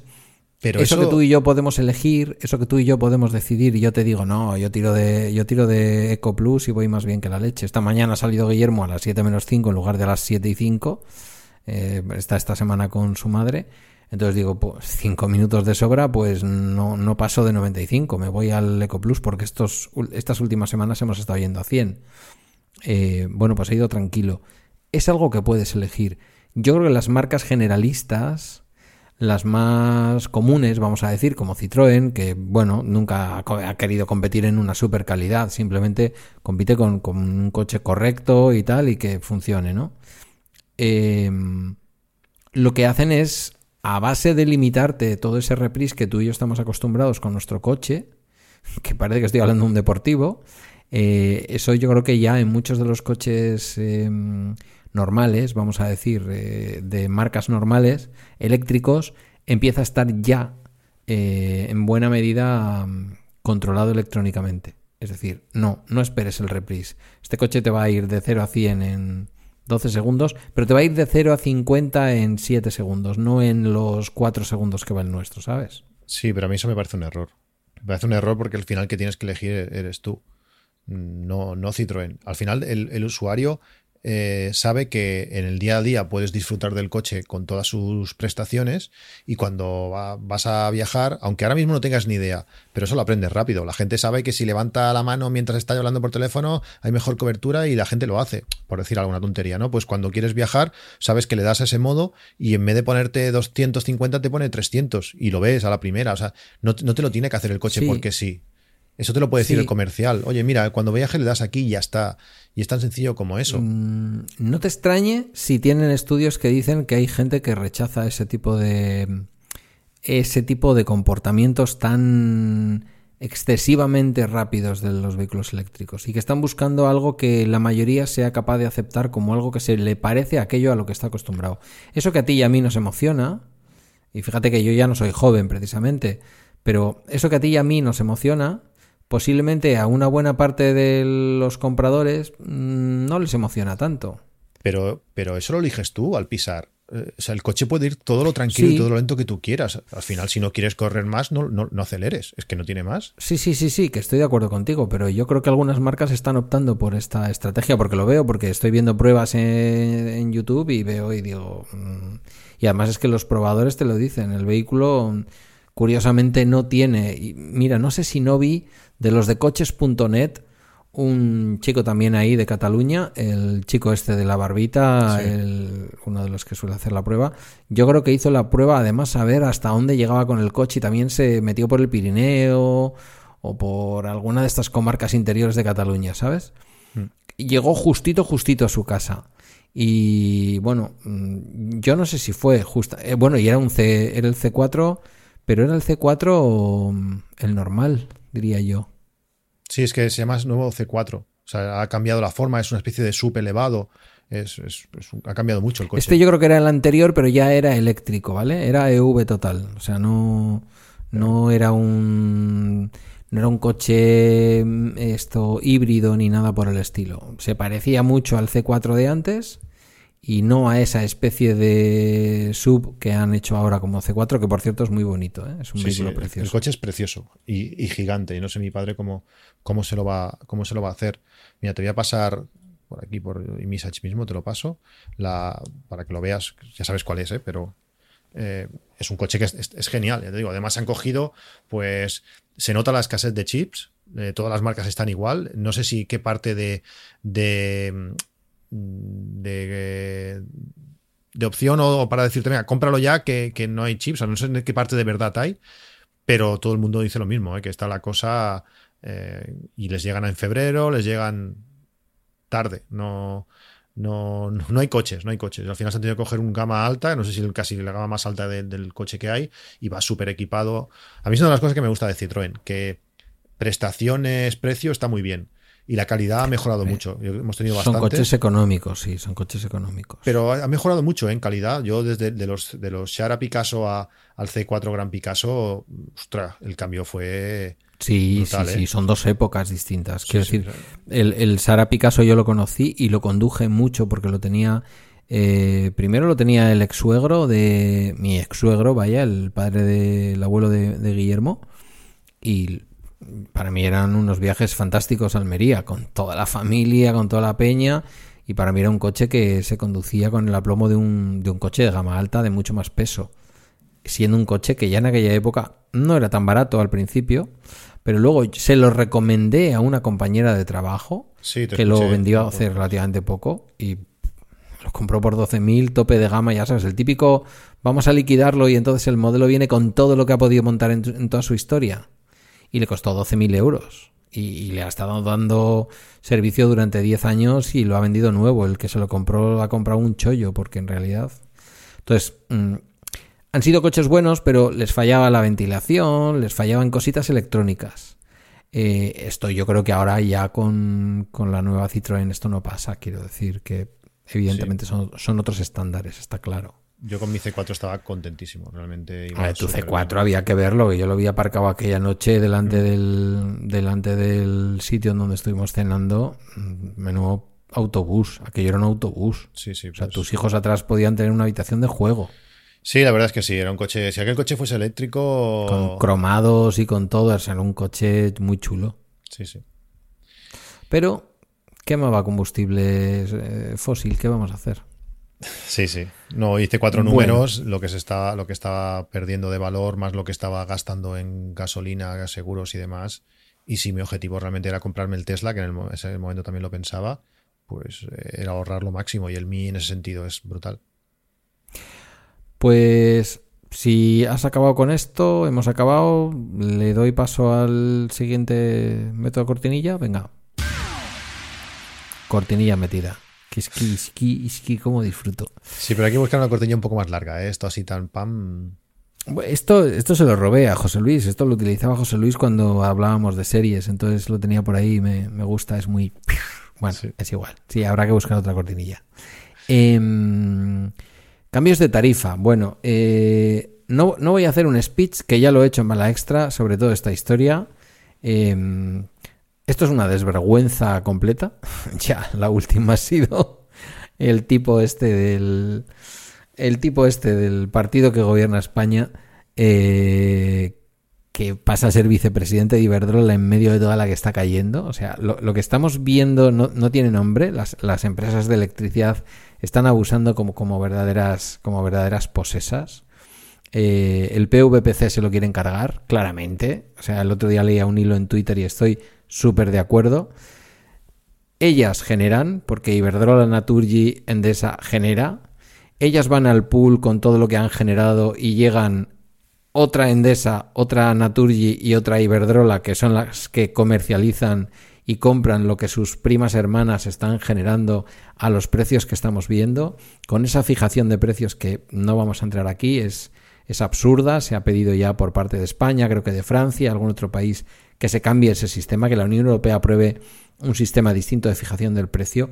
Es absurdo que casi todo lo que se está eh, intercambiando ese día, cada día en el pool de la energía, sea mayoritariamente renovable o mayoritariamente, en fin, diversas energías y que al final tengas que utilizar para acabar la negociación una gotita, vamos a decir, de gas y el gas termine fijando el precio de, toda la energía. Esto es una cosa que nos están atracando, deberíamos de salir a las calles y, decir esto, y luego hay que ver lo que no sé si era Pedro Serrajima que lo decía, que es que tampoco necesitan eh, utilizar gas sino que tú mismo frenas la producción de renovable para que te, para que te entre gas. Claro. Es, es magia. Claro, sin duda, sin duda, lo decía. Sí, sí, hay un hilo, buscadlo por ahí. Y yo ahora ya no me voy a poner a buscarlo para enlazároslo, me he vuelto muy vago, pero buscad. Eh, Pedro no suele tampoco tuitear mucho, tendrá el hilo por ahí. Eh, Pedro lo explicaba porque además yo creo que él con O2 pretende justamente eh, no, tienen no tienen energía eléctrica, así como Pepe, Pepe Fom si, si vende energía eléctrica, por cierto, perdón por la palabra, putada gorda que le están haciendo a una de las compañías que más honestamente se estaba relacionando con sus usuarios, que es prácticamente aplicarles el PVPC y un pequeño margen comercial, que en el caso de que fueras cliente además de sus de sus eh, compañías de telecomunicación ni tan siquiera te lo cobraban. Pero claro, mm, le han dejado sin poder competir. Porque Pepe llega allí, mira unos, mira otros, ve cómo se va fijando el precio y al final se come el precio kilovatio que, o megavatio que se haya fijado para el día y eso es lo que le tiene que cobrar a sus clientes porque no puede cobrar menos. No puede cobrar menos porque Pepe Energy o cualquiera de estas otras empresas alternativas no generan. Pero Iberdrola, Endesa, Naturgy, fundamentalmente las tres del oligopolio, sí generan. Entonces, si yo vendo por encima del precio de mercado y quien me lo está pagando son todos los demás desgraciados y además mis propias comercializadoras, después mis comercializadoras pueden jugar con la competencia, eso que se defiende tanto, no, tiene que haber libre competencia, pues que haya libre competencia de verdad, porque al final lo que vienen son a hacernos ofertas imposibles de rechazar como la que me han hecho a mí, que no es que me la hayan hecho a mí porque sea más guapo ni porque tenga un podcast, que está en la página web de, de Iberdrola, y dices, ¿cómo es posible si están pagando, si el PVPC, si el precio fijado en el pool de la energía para la noche está en 14, 16, 19 céntimos en, en algunos momentos de la noche, ¿cómo estos tíos me pueden a mí asegurar que durante el próximo año no me van a cambiar los 3 céntimos que me cobran por, por kilovatio hora desde la 1 de la madrugada hasta las 7 de la mañana? ¿Cómo es posible que lo hagan? Pues porque evidentemente lo que pierden comercializando es falso, porque lo están ganando vendiendo por encima del precio, ¿no? Entonces, mm, y aquí podemos entrar en el debate de lo nuclear sí y lo nuclear no. ¿Sabes quiénes son ahora las principales interesadas en que lo nuclear, si, si el gobierno ahora siguiera una política clásica de la izquierda de negar la energía nuclear y de cerrar nucleares, las más beneficiadas, sin duda, serían las propias mm, eh, empresas propietarias de la energía nuclear. Primero porque cobrarían seguramente eh, alguna indemnización del Estado por el cierre. Y en segundo lugar porque se pondrían a vender efectivamente energías más caras, que son las que les interesan vender, ¿no? Entonces, bueno, mm, se ha advertido que va a haber cambios en el mercado de la energía, han empezado ya las empresas, las del oligopolio, a amenazar con que, bueno, pues que igual algunos tipos de energía ya no les resultan rentables, están claramente apuntando a que igual ellas mismas son las interesadas en cerrar incluso eh, centrales nucleares, lo cual yo creo que en este momento de la película sería un error por todo el tema del cambio climático y por muchas otras cosas, y he cambiado de opinión a lo largo de mi vida respecto a esto, porque yo antes era bastante antinuclear. El caso es que Iberdrola viene y con la que está cayendo, con momentos del día en que el kilovatio supera los 30 céntimos, me hace una oferta de 24 céntimos, tarifa plana, digamos, a lo largo del día, y 3 céntimos por la noche. Mi consumo a lo largo del mes de septiembre han sido algo menos de 100 kilovatios eh, hora eh, en las horas sin promoción y 400 y pico kilovatios, es decir, la carga del vehículo eléctrico en el horario promocionado, en donde además puedes poner un lavaplatos. Una lavadora no porque hace ruido, pero un lavaplatos sí, en donde puedes concentrar otros consumos. Con lo cual, claro, eh, yo tenía que haber pagado con el PVPC en septiembre cerca de 150 pavos y he pagado 47. 47 euros con 400 kilovatios dedicados al vehículo eléctrico, 47 euros de, de recibo de luz. ¿Sabes? Ahora estaba mirando el bot de, fotovoltaica, que también te dice el precio del kilovatio eh, cada hora. ¿Sabes cuál es el, precio mínimo de hoy? Es que. ¿Cuál? Eh, es 27,2 a las 12 del mediodía. Perdón, a las 4 26,2. 26,2. Ojo, ¿eh? ¿En horario diurno? ¿O también incluyendo el horario nocturno? Eh, incluyendo todo. Por la noche 29.6, 29.6, 29.4, 29.0, 28.6 a las 4, 28.6, todo. A las 8 de la mañana 32. Y la Ahora tú explícame cómo Iberdrola me puede vender a mí el kilovatio por la noche a 3 céntimos. Bueno, pues porque no les cuesta nada, no les cuesta nada hacerlo, lo están haciendo gratis con agua, con aire, con lo que sea, y les, no les cuesta nada, y luego al final meten un poquito de gas y ya está. El más caro, 34,9 a las 8. Qué barbaridad. Y, y porque la comercializadora, y porque la comercializadora, lo mismo desde el punto de vista, vamos a decir, estético, contable, presentará pérdidas a lo mejor con este tipo de tarifas. Pero ¿qué más les da si están sacándolo todo por la parte de generación?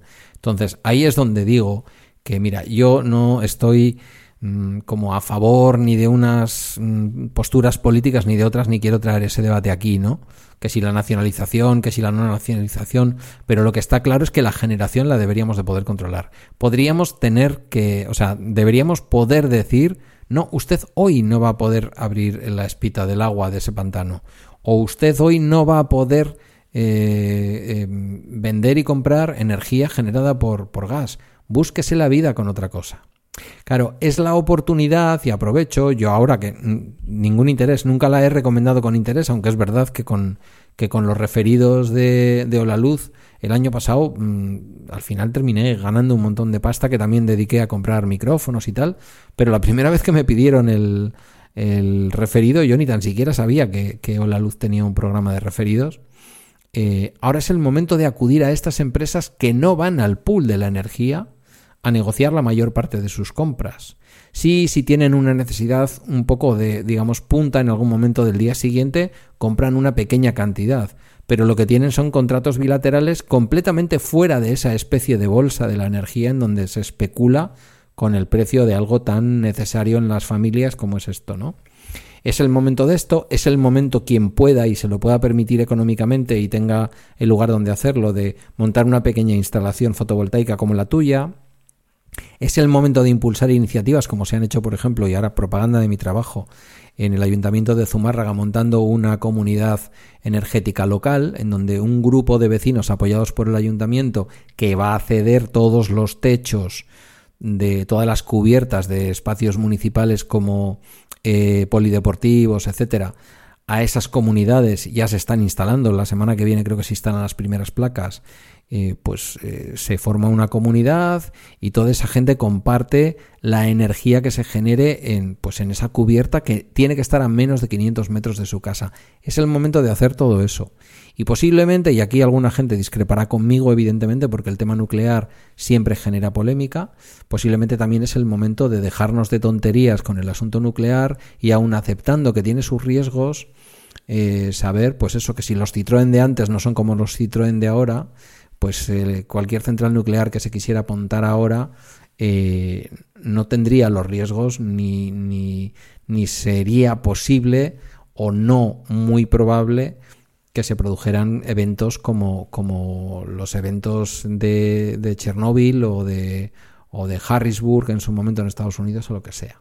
Pero bueno, historias aparte, a lo que voy. Eh, yo he hecho dos cosas. Creo que una de las dos ya la conté. Subí mi potencia contratada al máximo que permite el boletín de mi casa, 575. El boletín de mi casa está en industria, yo no tengo una copia, pero en la documentación que me entregaron cuando me vendieron la casa dicen que la casa soporta 10,4 kilovatios. Entonces lo que estoy intentando buscar es, eh, de hecho, mm, un oyente no sé si eh, habitual o esporádico, pero oyente de este programa, que por cierto, mm, desde aquí le digo que si en algún momento quiere venir, creo que medio se lo dije cuando estuve con él, eh, que venga, quiero decir que, que nos quiere puntualizar algunas cosas cuando hablamos del tema eléctrico.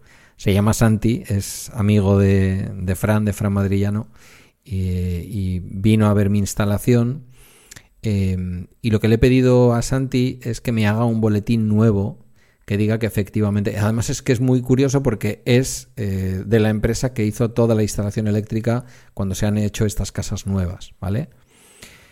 Lo que le falta y estoy esperando es que la empresa que me hizo el montaje del, del cargador me mande el boletín del cargador. Porque yo lo entregué para la subvención a través de una plataforma y ahora ya la subvención está cerrada, yo ya cobré la subvención y no he podido acceder al documento y no encuentro el documento, no sé qué hice con él, desastre que soy, no encuentro el documento. En cuanto tenga el boletín de la instalación de abajo, como él conoce todas las características de la instalación de la vivienda, posiblemente me hagan el boletín para llevar a industria y certificar que en casa se soportan 10,4 kilovatios. O al menos 9 y pico, ¿vale? Con eso lo que haría es poner por la noche esa potencia contratada de 9 y pico. Esto creo que lo hemos hablado ya. Ahora mismo la potencia contratada por la noche es muy barata, yo creo recordar, si no me equivoco, que eran como 15 céntimos al mes por kilovatio. Y entonces em, llevar el coche a la carga máxima. Ahora mismo estoy cargando el coche entre 5,250 y 5,500. Dejando ahí entre 400, 300 eh, vatios. Pues por si en un momento dado se inicia un consumo de la nevera o yo qué sé, o alguien enciende algo para hacerse un café por la noche, por decirte algo. Y claro, se me ajusta mucho más la carga, ¿no? Porque una de las características de la, de la tarifa de Iberdrola es que sí, sí, eh, es muy barata, pero es de una a siete. Son esas seis horas, no hay más. Entonces yo ahí tengo que intentar encajar siempre la carga. Porque si cargo 2 o 3 kilovatios fuera de esas horas, ya estoy, ya me está costando el triple que cargar todo el resto durante toda la noche. Entonces, bueno, estoy en eso. Mm, estoy contento cargando porque ahora veo que el coche apenas se conecta 3 horas para cargar, para rellenarme los 18, 20 kilovatios entre 3 horas y media, 3, 4 horas, depende de la noche. Y estoy súper contento de ver que un coche que cuando nos lo dieron no cargaba a más de tres y pico, pues está cargando casi a seis, ¿no? Y lo que me gustaría es verlo cargar a siete dentro de casa, que eso ya sería la leche. Entonces, bueno, en eso estoy enfadado, como ves, porque al final yo soy un defensor de la tarifa regulada y de la intervención pública en el precio de la electricidad y lo que se está demostrando es que están intentando sacar a los 11,7 millones de personas o 10,7 millones de personas que hay metidas en el APVPC, conmigo lo han hecho, eh, a base de dinero, a base de coste y de perjudicarles, están sacándolas al precio al, precio mm, de, tarifa mm, de tarifa de mercado. ¿Quién está quedando dentro? Pues quien tiene el bono social, porque tiene que mantenerlo el PVPC para poder mantener el bono social. Pero incluso en algunos casos, yo con alguna amiga que tengo que está cobrando el bono social, o sea, que está mm, recibiendo el bono social, mm, yo he llegado a recomendarle que se lo mire bien. Bueno, es que no, mire bien. no hay que mirar nada. Si tú estás pagando eh, hora cara a 22 céntimos y hoy la barata son 26 céntimos, pues no hay más que mirar. Es que es, vergonzoso. Eh, creo que el fin de semana en algún momento llegó a 19 céntimos la barata. Pero, es que es... Sí, bueno, en mi caso la tarifa, entre comillas, que yo llamo plana para el resto del día son 24 céntimos. Pero es que apenas suele haber dos o tres horas en que se supere eso eh, por debajo por muy poquito. En horario diurno me refiero. Bueno, claro, eh, por la noche ya es ejemplo, competencia. Hoy, por ejemplo, la más barata son 26 en todo, durante todo el día, ni por la noche 29, 29, 28. Es, vergonzoso. Y encima el tema, todo el tema de placas solares con la falta de silicio que hay y todo, están subiendo las placas, no sé si han multiplicado el precio por dos o algo así decían. Eh, está, va, a ser un, va a ser un invierno chulo. El gas también ha multiplicado por, por no sé cuánto. O sea, va a ser, va a ser un invierno complicado. Esto no, no esto va a ir para largo. Claro, yo me doy cuenta que en ese sentido soy un privilegiado, tengo una casa moderna, tengo una casa que por lo que sea, por la orientación, por, por la edad que tiene, eh, yo en casa somos frioleros, pero yo en casa en invierno, bueno, el clima de Euskadi cerca de la costa o cerca de una ciudad como Bilbao no es un clima nunca extremo. Quiero decir que aquí puede haber un par de semanas al año en que te acerques a los 3, 4 grados, que sea como una pequeña ola de frío. El resto del tiempo, pues tienes temperaturas diurnas de 8, 9 grados, que en mi caso, a nada que asome un poquito el sol, que no es muy habitual aquí tampoco, pero a nada que asome un poquito el sol o que haya un poco de luminosidad en el día, cuando yo llego a casa me encuentro en mi casa a 21 grados, sin tocar nada. Entonces, lo que me toca la mayor parte de las veces es o una pequeña bata de casa, que es lo típico que nos ponemos, o meterle un par de horas de calefacción. Yo el año pasado, pero desde que llevo en esta casa en el 2018, no habré metido gas, eh, o sea, no habré enchufado la calefacción. Entre los tres años habrá sido dos docenas de veces, docena y media, muy poco. En cada invierno puede caer cuatro o cinco días. Entonces, eh, me, me, considero un privilegiado porque no me penaliza tanto el precio del... Ahora mismo pago una tarifa plana sugerida por, por Cure Energía, Energía que es, que es la, el PVPC, porque ahí me he mantenido en el PVPC, el PVPC de gas de, de Iberdrola, y me sugirió como tarifa plana para no tener que hacer cuentas a final de año 20 euros. Entonces yo pago de gas 20 euros. Ciertamente vivo solo. Eh, cuando viene Guillermo, pues bueno, viene Guillermo. Así que Guillermo se puede pegar hasta tres duchas en el día, porque es así. Las criaturas. Eh, pero yo, pues mi ducha diaria y poco más. Em, pero yo veo familias que lo están pasando mal. El tema de la tarifa nocturna es, es, una situación que puede ser útil también para familias que tengan los famosos acumuladores que ya no sé si son tan populares como antes.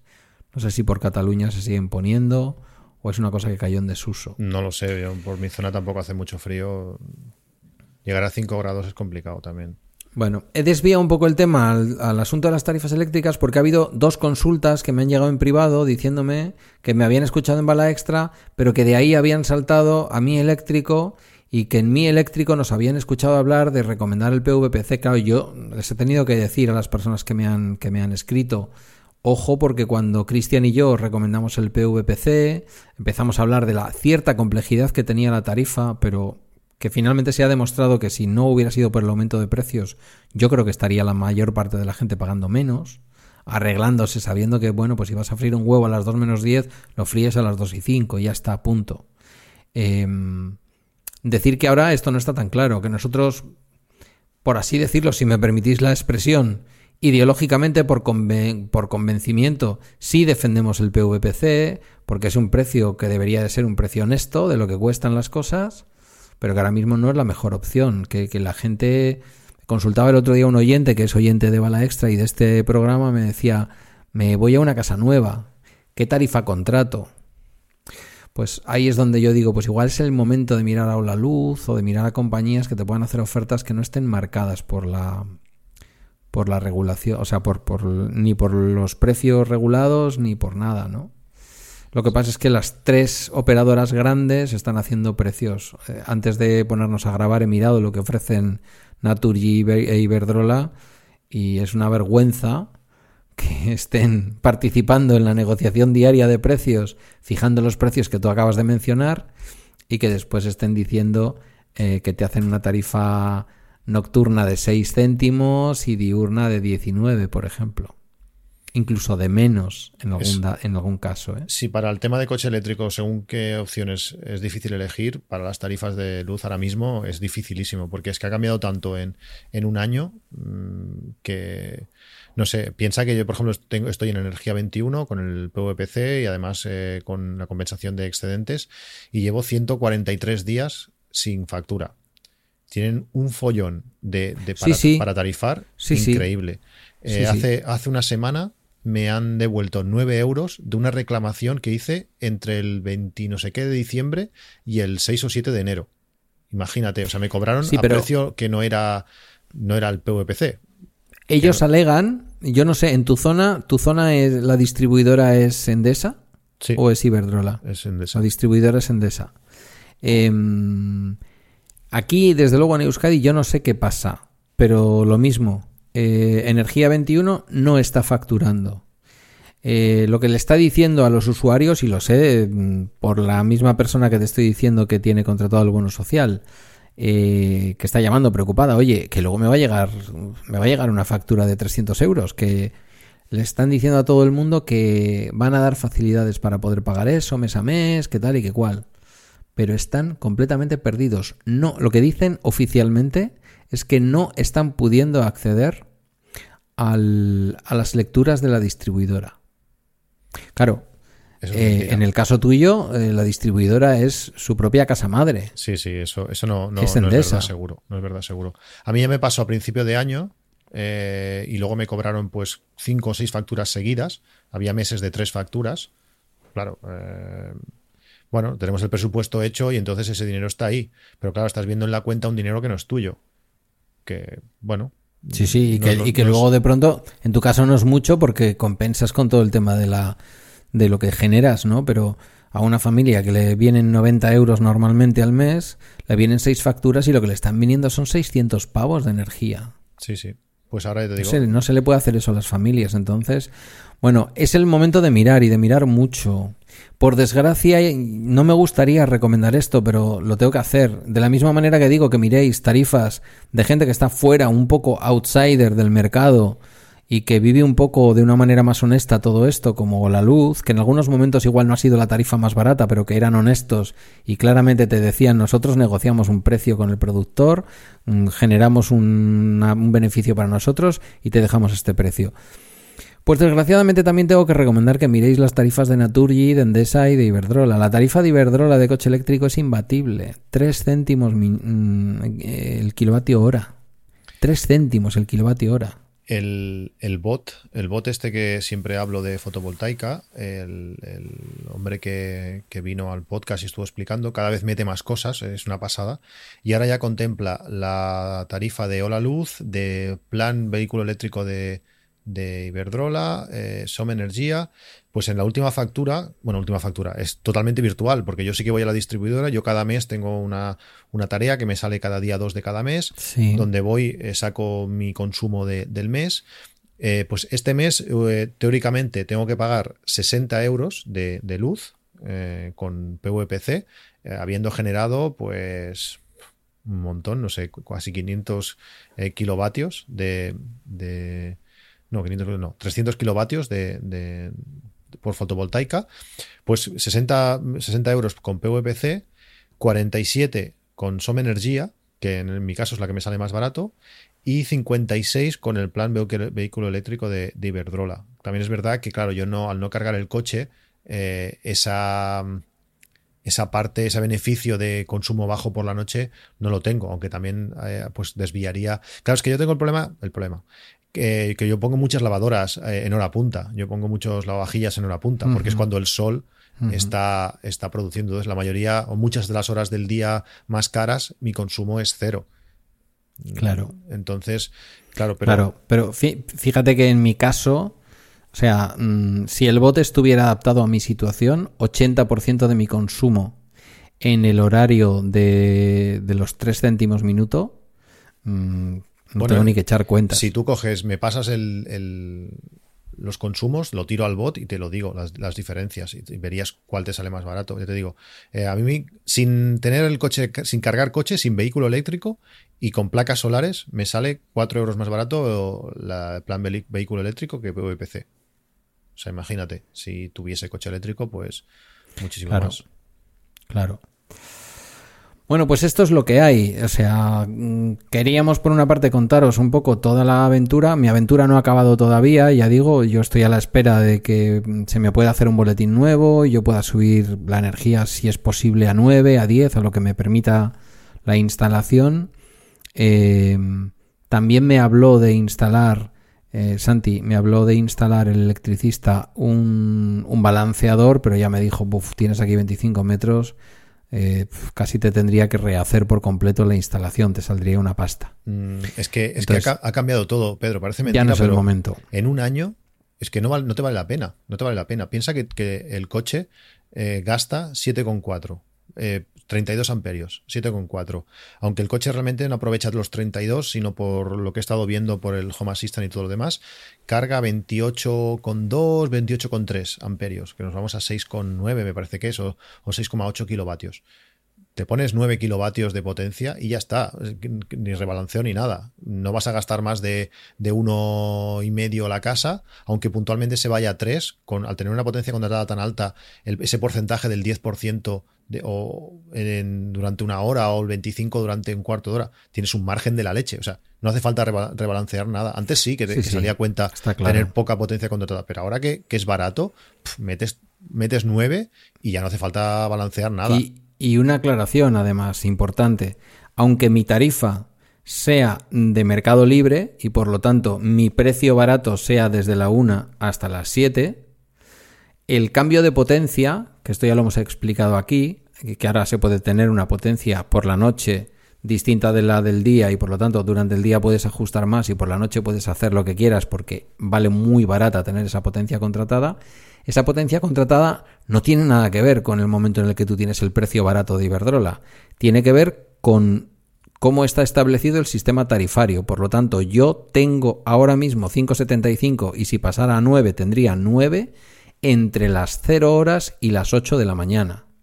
Es decir, que si en un momento dado yo tengo que cargar el coche fuera de la tarifa barata por lo que sea, porque voy a hacer un viaje largo, no me ha dado tiempo, no va a ocurrir, pero si ocurriera, son esas 8 horas completas en las que tú tienes la tarifa eh, ampliada a lo que tú la quieras ampliar o puedas con tu boletín eléctrico de casa, em, eso, mm, pues que son las ocho horas de la tarifa del sistema tarifario, no, no de una a siete.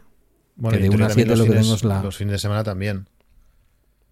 Claro, claro, sí, también los fines de semana. Otra cosa es que digas, vale, pero no la voy a usar. No, no, no la voy a usar. Como voy a estar yo consumiendo 9 kilovatios hora, por muy fin de semana que sea, a 24 céntimos cuando me espero la noche para hacerlo. Claro, en tu caso, en tu caso no, pero por ejemplo ahora estaba mirando algunos, algunas solicitudes de precios que le hice al bot y el pasado día 2, que es, fue sábado, pues a las 5 de bueno, a las 5 de la mañana en este caso, pero es que hay veces que pasa que durante el mediodía, a las 3 o las 4 de la tarde, eh, sale muy barato, extrañamente a 3 o 4 céntimos. Pues si durante esa hora del mediodía le puedes meter a saco para cargar, pues también está bien eh, tener la posibilidad de gastar en la hora más barata del día.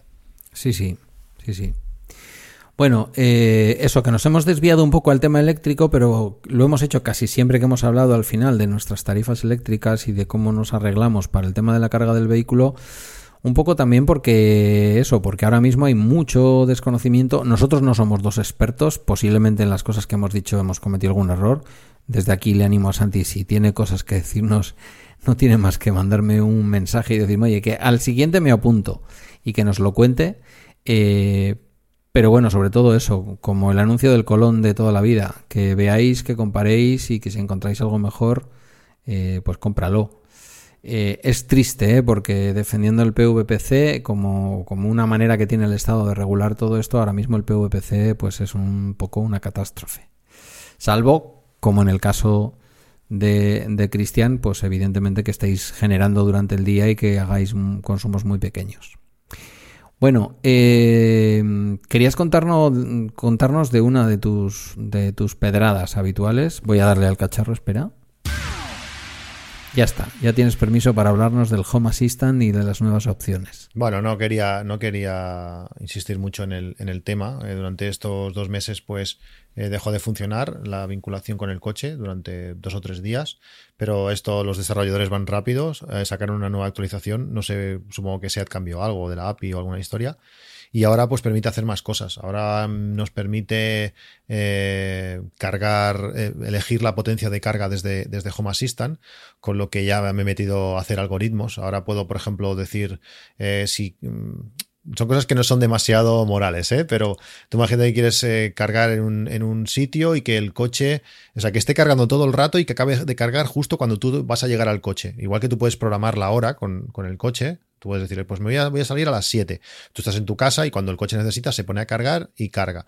Pero cuando estás en un sitio público, pues eh, si haces eso, cuando el coche pide carga, ya no puede cargar, porque el cargador en ese momento no se la da. Eh, hay cargadores que sí, por ejemplo, los del Mercadona sí que lo hacen, pero los que necesitan pues pasar un llavero o una cosa de estas no lo hacen.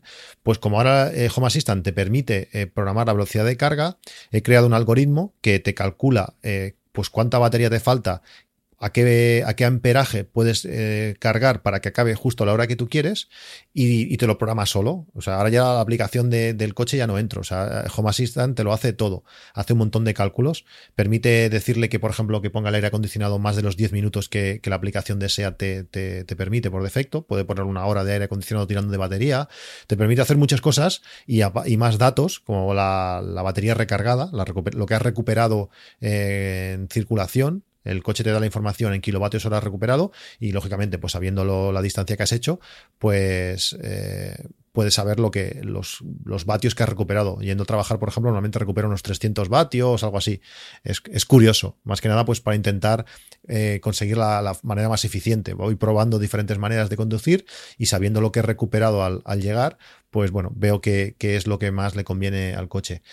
Eh, y también es eso, como hablábamos del software, esos dos o tres días que, que no funcionaba Home Assistant, no te puedes ni imaginar lo que pierde el coche sin toda esa información. El software, la, aplicación es súper importante y tener esto eh, le da, le da al coche una potencia y multiplica por mucho las, posibilidades que, te da. Si tú en tu caso, por ejemplo, cargas en tu casa, te vas a trabajar y vuelves y luego vas a cargar, pues igual no te hace falta mucho, pero ya simplemente el hecho de conocer exactamente el porcentaje de batería exacto que hay, poderlo programar eh, de forma remota, que te calcule cosas, es, espectacular. Realmente lo, estoy, lo estoy disfrutando. Cuando estuvo el coche en el taller, pues eh, como, como Home Assistant sabe la posición exacta del coche, puedes crear geovallas y entonces sabía cuando el coche estaba en el chapista, cuando estaba en el pintor, el coche se iba y me iban llegando notificaciones. El coche ha entrado en el taller, el coche ha salido del taller. Cuando me dijeron que el coche va a estar el viernes, fui el viernes y, me dicen, no, el coche no está, aún no hemos podido acabarlo. Claro, yo sabía que hacía tres días que no se había movido de su posición, porque Home Assistant lo estaba vigilando en todo, en todo momento. Es algo, es algo curioso y los que tenemos o los que tenéis un coche que no es inteligente, pues es algo que parece una tontería, pero en un coche eléctrico es súper importante poder controlar tantas cosas, es, genial y Home Assistant pues te permite eso y mucho más y ahora se han ampliado pues estas características. A ver, que me había quedado yo aquí sin voz. Pues yo siempre admiro tu capacidad de tu capacidad de hacer eh, números con este tipo de cosas, tu capacidad de automatizar todo. Eh, para mí es flipante, siempre flipante. Pues cuando, cuando podamos vernos y te lo pueda enseñar, vas a flipar. Es que es, es increíble. Es increíble. Es, eh, si cargas en la calle, yo por ejemplo, siempre que cargo en la calle, quiero que el coche pare de cargar. ¿Vale? Es decir, yo mm, nuestro coche, una, de las carencias que tiene es que no le podemos decir que cargue hasta el 80%. Para que eso mm, suceda, tienes que programar una hora de salida. Si no tienes una hora de salida programada, el coche, cuando lo enchufas, carga, pero hasta el 100%. Entonces, ¿yo qué tengo que hacer cada vez? Pues cada vez que voy a un cargador, tengo que meterme en la aplicación de SEAT, decirle una hora de salida que esté próxima a la actual. Por ejemplo, si son las dos, pues eh, hora de salida a las dos y cuarto, para que el coche quiera cargar, porque si yo le pusiese, por ejemplo, a las 8 de la tarde, pues en ese momento no cargaría, porque él, eh, empezaría la carga más tarde para estar listo a las 8. Pues tengo que decirle una hora de salida próxima, le tengo, yo regulo ahí la velocidad o la potencia de carga, mejor dicho, tengo que hacer unas ciertas cosas. Pues ahora con Home Assistant eh, en cuanto le doy al botón de que quiero cargar, ella calcula todo para que esté listo eh, según los parámetros que yo tengo definido. Él define la, nueva hora de carga lo más próxima posible para que el coche cargue al momento. No sé, son tantas cosas que puedes hacer con un simple botón que, lógicamente, la aplicación de Sean ni, no está ni pensada para eso. Eh, no sé, es, brutal. Cuando veas la pantalla de todo lo que puedo hacer, es, increíble. Y voy haciendo cosas nuevas, cálculos, puedo saber pues, los kilovatios hora que, lleva, que lleva cargados este coche. Mm, puedo saber cuántas veces he cargado en casa. Por ejemplo, en casa he cargado 10 kilovatios dos veces tres veces. Eh, carga rápida llevo 11, 80, 55 kilovatios. En casa llevo 1930, en, en, total llevo cargado 1931 kilovatios, 77 cargas, aunque este valor no es así porque estos, eh, el valor general está calculado y el otro es desde que tengo el eh, Home Assistant puesto. No sé, es mucha información que, que para un momento dado puede servirte o no, pero si la necesitas está ahí. Digo que bueno que, que mm, cuando vengas me lo enseñas y a ver si ya definitivamente me convierto en un buen en un buen alumno. No, no vas que ya, a, mí me pasa como a tu padre, que ya me, me, pilla ya mayor algunas cosas. Entiendo que es complejo, ¿eh? y además, eh, hay cosas que, están muy, muy adaptadas a mí. Por ejemplo, el cálculo de viajes. Esto es una pasada, que cuando, cuando tú quieres eh, salir de viaje, le das y él va calculando con qué batería saliste, con qué batería llegas, cuántas cargas has cargado. Entonces te calcula el consumo general. Por ejemplo, mira, ahora tengo un, viaje, por decirlo así. Activé esto del viaje el día 21 del 9 a las 9 y media de la mañana. Y desde ese día he hecho... Eh, 687 kilómetros con un consumo de 12,5 kilovatios hora a los 100. Eh, un 266% de batería, es decir, serían 2,66 veces la, batería. Eh, y, y, he recargado durante este viaje 70,77 kilovatios. 10 cargas. Bueno, pues es información que en el día a día, pues no, no de esto, pero cuando vas de viaje, por ejemplo, cuando estuvimos en, en Yesero, pues me sirvió mucho por eso, para saber lo que está consumiendo, para saber cuándo tengo que cargar, te calcula un montón de cosas, está, está realmente. Lo disfruto, lo disfruto. Realmente que tener posibilidades de, que el coche te informe de todo esto está genial. Bueno, pues una hora, casi una hora cincuenta minutos. ¿Cómo lo ves? Para dejarlo aquí perfecto. que luego no grabamos en dos meses, pero luego nos pegamos unas pechadas que, bueno, pero yo creo que gustan, ¿eh? Estamos recibiendo mucho feedback vuestro cada vez que grabamos un episodio y, bueno, ya la verdad es que me, me divierto mucho. Soy muy feliz con este coche, no sé si a ti te pasa lo mismo. Sí, sí, muy contento, muy contento. Sí, estamos contentos. Oye, una cosa, antes de que se me olvide, que es que antes has mencionado el tema del tope de carga.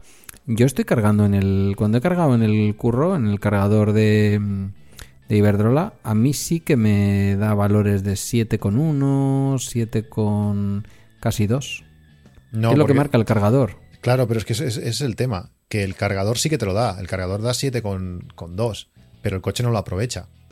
Hay una pérdida que, o sea, tú a la hora de calcular cuánto va a tardar, si a ti te quedan 14 kilovatios para llenar el, la, batería, por decirlo así, pues no son dos horas, son dos horas y algo porque tiene entre un 10 y un 15%, depende de la velocidad que cargues, de pérdida. Es decir, aunque tú estés cargando a 32 amperios, el coche realmente aprovecha 28,1, 28,2 eh, amperios. Esa es la Pero eso sí, significa que yo, imagínate que monto en casa la carga un poco más rápida, ¿vale? Significa que no me merece la pena llegar hasta los 32 amperios o que si lo dejo en 28 igualmente solo me va a aprovechar 26. Claro, o sea, te va a él tiene pérdida. una cosa es lo, que, lo que el cargador le da y otra cosa es lo que el coche aprovecha. Entonces, claro, tú tienes que intentar cargar a 7,4 o 32 amperios, que el coche aprovechará, pero eso hay que tenerlo en cuenta, pues eso, cuando tú te vas de viaje, por ejemplo, y dices, a ver, pues voy a parar, para una hora aquí, voy a cargar 7,4 kilovatios. No, vas a cargar 6,8, 6,9 que en dos horas pues ya la pérdida son casi un kilovatio, eh, tienes que, contarlo a la hora de, cargar. Vale, vale. Pero como Home Assistant me da el porcentaje exacto, pues puedo calcular exactamente a qué velocidad está cargando con el, tú con el coche no lo puedes ver, porque como la aguja está ahí en medio y no sabes si eso es un 63 o un 66, entonces mm, no lo puedes saber. Pero claro, yo en el momento que el coche carga, automáticamente me llega un mensaje por Telegram diciendo, el coche está eh, al tanto por ciento de batería, está cargando a esta velocidad en amperios y en kilovatios, acabaré de cargar a tal hora. Y eso cada 5% de batería me va llegando un mensaje y me lo, va me lo va recordando. Porque a veces me ha pasado de que se ha conectado un coche al lado y ha, variado la velocidad de carga. Entonces él me lo va diciendo cada vez. Si me desconectan el, cable de carga, que también ha pasado, eh, no fue físicamente, pero sí que el cargador a las dos horas cortó. Y entonces no tienes manera de saberlo tú con tu coche. Pues yo lo vi al momento, en cuanto me llegó, eh, que el coche ha dejado de cargar. Vamos. Pues es información que tendría que hacerla el coche. Y con esto lo puedo hacer. Está genial. Ya, ya, ya, ya, ya. Bueno, pues es, bueno saberlo porque eso también explica que a veces eh, yo digo, pero ¿por qué termina cargando tanto? Cuando veo, por ejemplo, las, las, las facturas o la página de la distribuidora, digo, ¿por qué termina cargando tantas horas, tantos kilovatios? Claro, porque eh, no los carga, los pierde en parte. Claro, hay una parte de pérdida. Lo que no estoy seguro, porque aún no, esto lo he puesto hace poco, eh, cuál es la pérdida entre, entre si es más rápido o más lento. No sé si siempre Igual, por ejemplo, el conversor gasta, pues, yo qué sé, 800 vatios en la conversión y es fijo. Eh, si cargas 2 kilovatios, pues realmente vas a cargar uno con 2 y si cargas 7, pues eh, porcentualmente varía. Eso no, lo sé, es algo que tengo que, eh, que tengo que, calcular. Pero, pero sí, hay un porcentaje de pérdida que, lo pierdes. Sí, sí, lo, me pasó también el otro día en el Mercadona que no lo suelo enchufar porque me da como pereza pero llegaba como justito para lo que a mí me gusta llegar luego a cargar y dije, bueno, estaré media hora. Y en esa media hora fue 1,7. Estoy seguro de que el cargador del Mercadona eh, está preparado para que mm, de alguna manera te esté dando como 4 o cerca de 4. Sí, 3,7 si no recuerdo mal. No lo terminas aprovechando. Bueno, en fin, no todo es... Eh, también cuando echas gasolina terminas echando siempre alguna gotita fuera. es lo que hay. O, más de una gotita, si te explicas lo que pasa. O más de una gotita, sí, sí, sí, sí, sí. O, terminas cargando gasolina en lugar de diésel. Quiero decir, son cosas que pasan, ¿verdad? Sí, me ha pasado alguna, alguna cosa así. ¿eh? Había un, el último Peugeot que, que tuve, que me dejó mi padre hace muchos años, no no cortaba la gasolina, sobresalía por algún sitio y tú ibas llenando, ibas llenando y dices, uy, huele mucho gasolina. Mirabas debajo del coche y estaba chorreando. Ah, bueno, sí, sí, sí, sí, claro, porque algunos coches tenían unos aforadores en el, en el cargador y entonces era un agujerillo que salía como por encima de la rueda. No lo sé, y terminabas manchando en la rueda y tú pensabas que seguías cargando. Sí, eso me pasaba a mí, no me acuerdo si era en, el, en un Golf que tuve o era en, el, en un Seat Córdoba. Bueno, cosas del pasado. En cualquier caso, que sí, que los, que los coches evidentemente eléctricos tienen pérdida al cargar, pero bueno, aún así siguen, siguen saliendo rentables. Eh, ¿Cuándo hacemos la próxima? Pues no sé, ya veremos. Seguramente la próxima será después de vernos. Vale. Habrá que explicar toda esa aventura. y si no hago como Emilio, me llevo la Rodecaster a, a acabar la prueba y a ver cómo mantienes tú el tipo una hora y media después de haber estado corriendo, no sé. ¿Cuánto tardarás en hacer la prueba? La idea es una hora y media. va, a estar, va a estar minuto arriba, minuto abajo, más, más pues minuto arriba. Imaginaos a Cristian intentando mantener el tipo durante una hora, dos horas casi ya de grabación después de haber estado ahí haciéndose 21 kilómetros como un capitán general. Bueno, la Beovia son 20, pero yo creo que será más complicado con la familia al lado haciendo caras que, que, por la carrera. Estoy bastante acostumbrado, estoy bastante acostumbrado a correr y no. Bueno. Y sobre todo habrán pasado ya un par de días y, habré, creo, comido y bebido lo suficiente para reponer fuerzas. Bueno, pues ahí nos veremos. Vamos a despedirnos, ¿te parece? Perfecto. Venga. Y ahora es cuando se va la música, ahora es cuando debería de quedar música, pero ya no queda. Entonces, pues nada. Eh, ¿Quieres dejar algún alguna coordenada? Te lo voy a cortar así ya. Yo ya no voy a volver a meter la música, ¿eh? porque la he metido dos veces. Vale, vale. Pues hombre, si la metes dos veces. ¿Alguna coordenada? No, bueno, como siempre. AppsMac en 8 minutos. Si lo escuchamos en, en, en AppsMac en 8 minutos, que grabo algo con alguna más frecuencia, un poco más de frecuencia que este. Y si siempre por arroba patuflinks en, en Twitter. Vale, y en mi caso va la extra.com. Venga, sí, voy a darle la última. Vengas, hasta la próxima familia.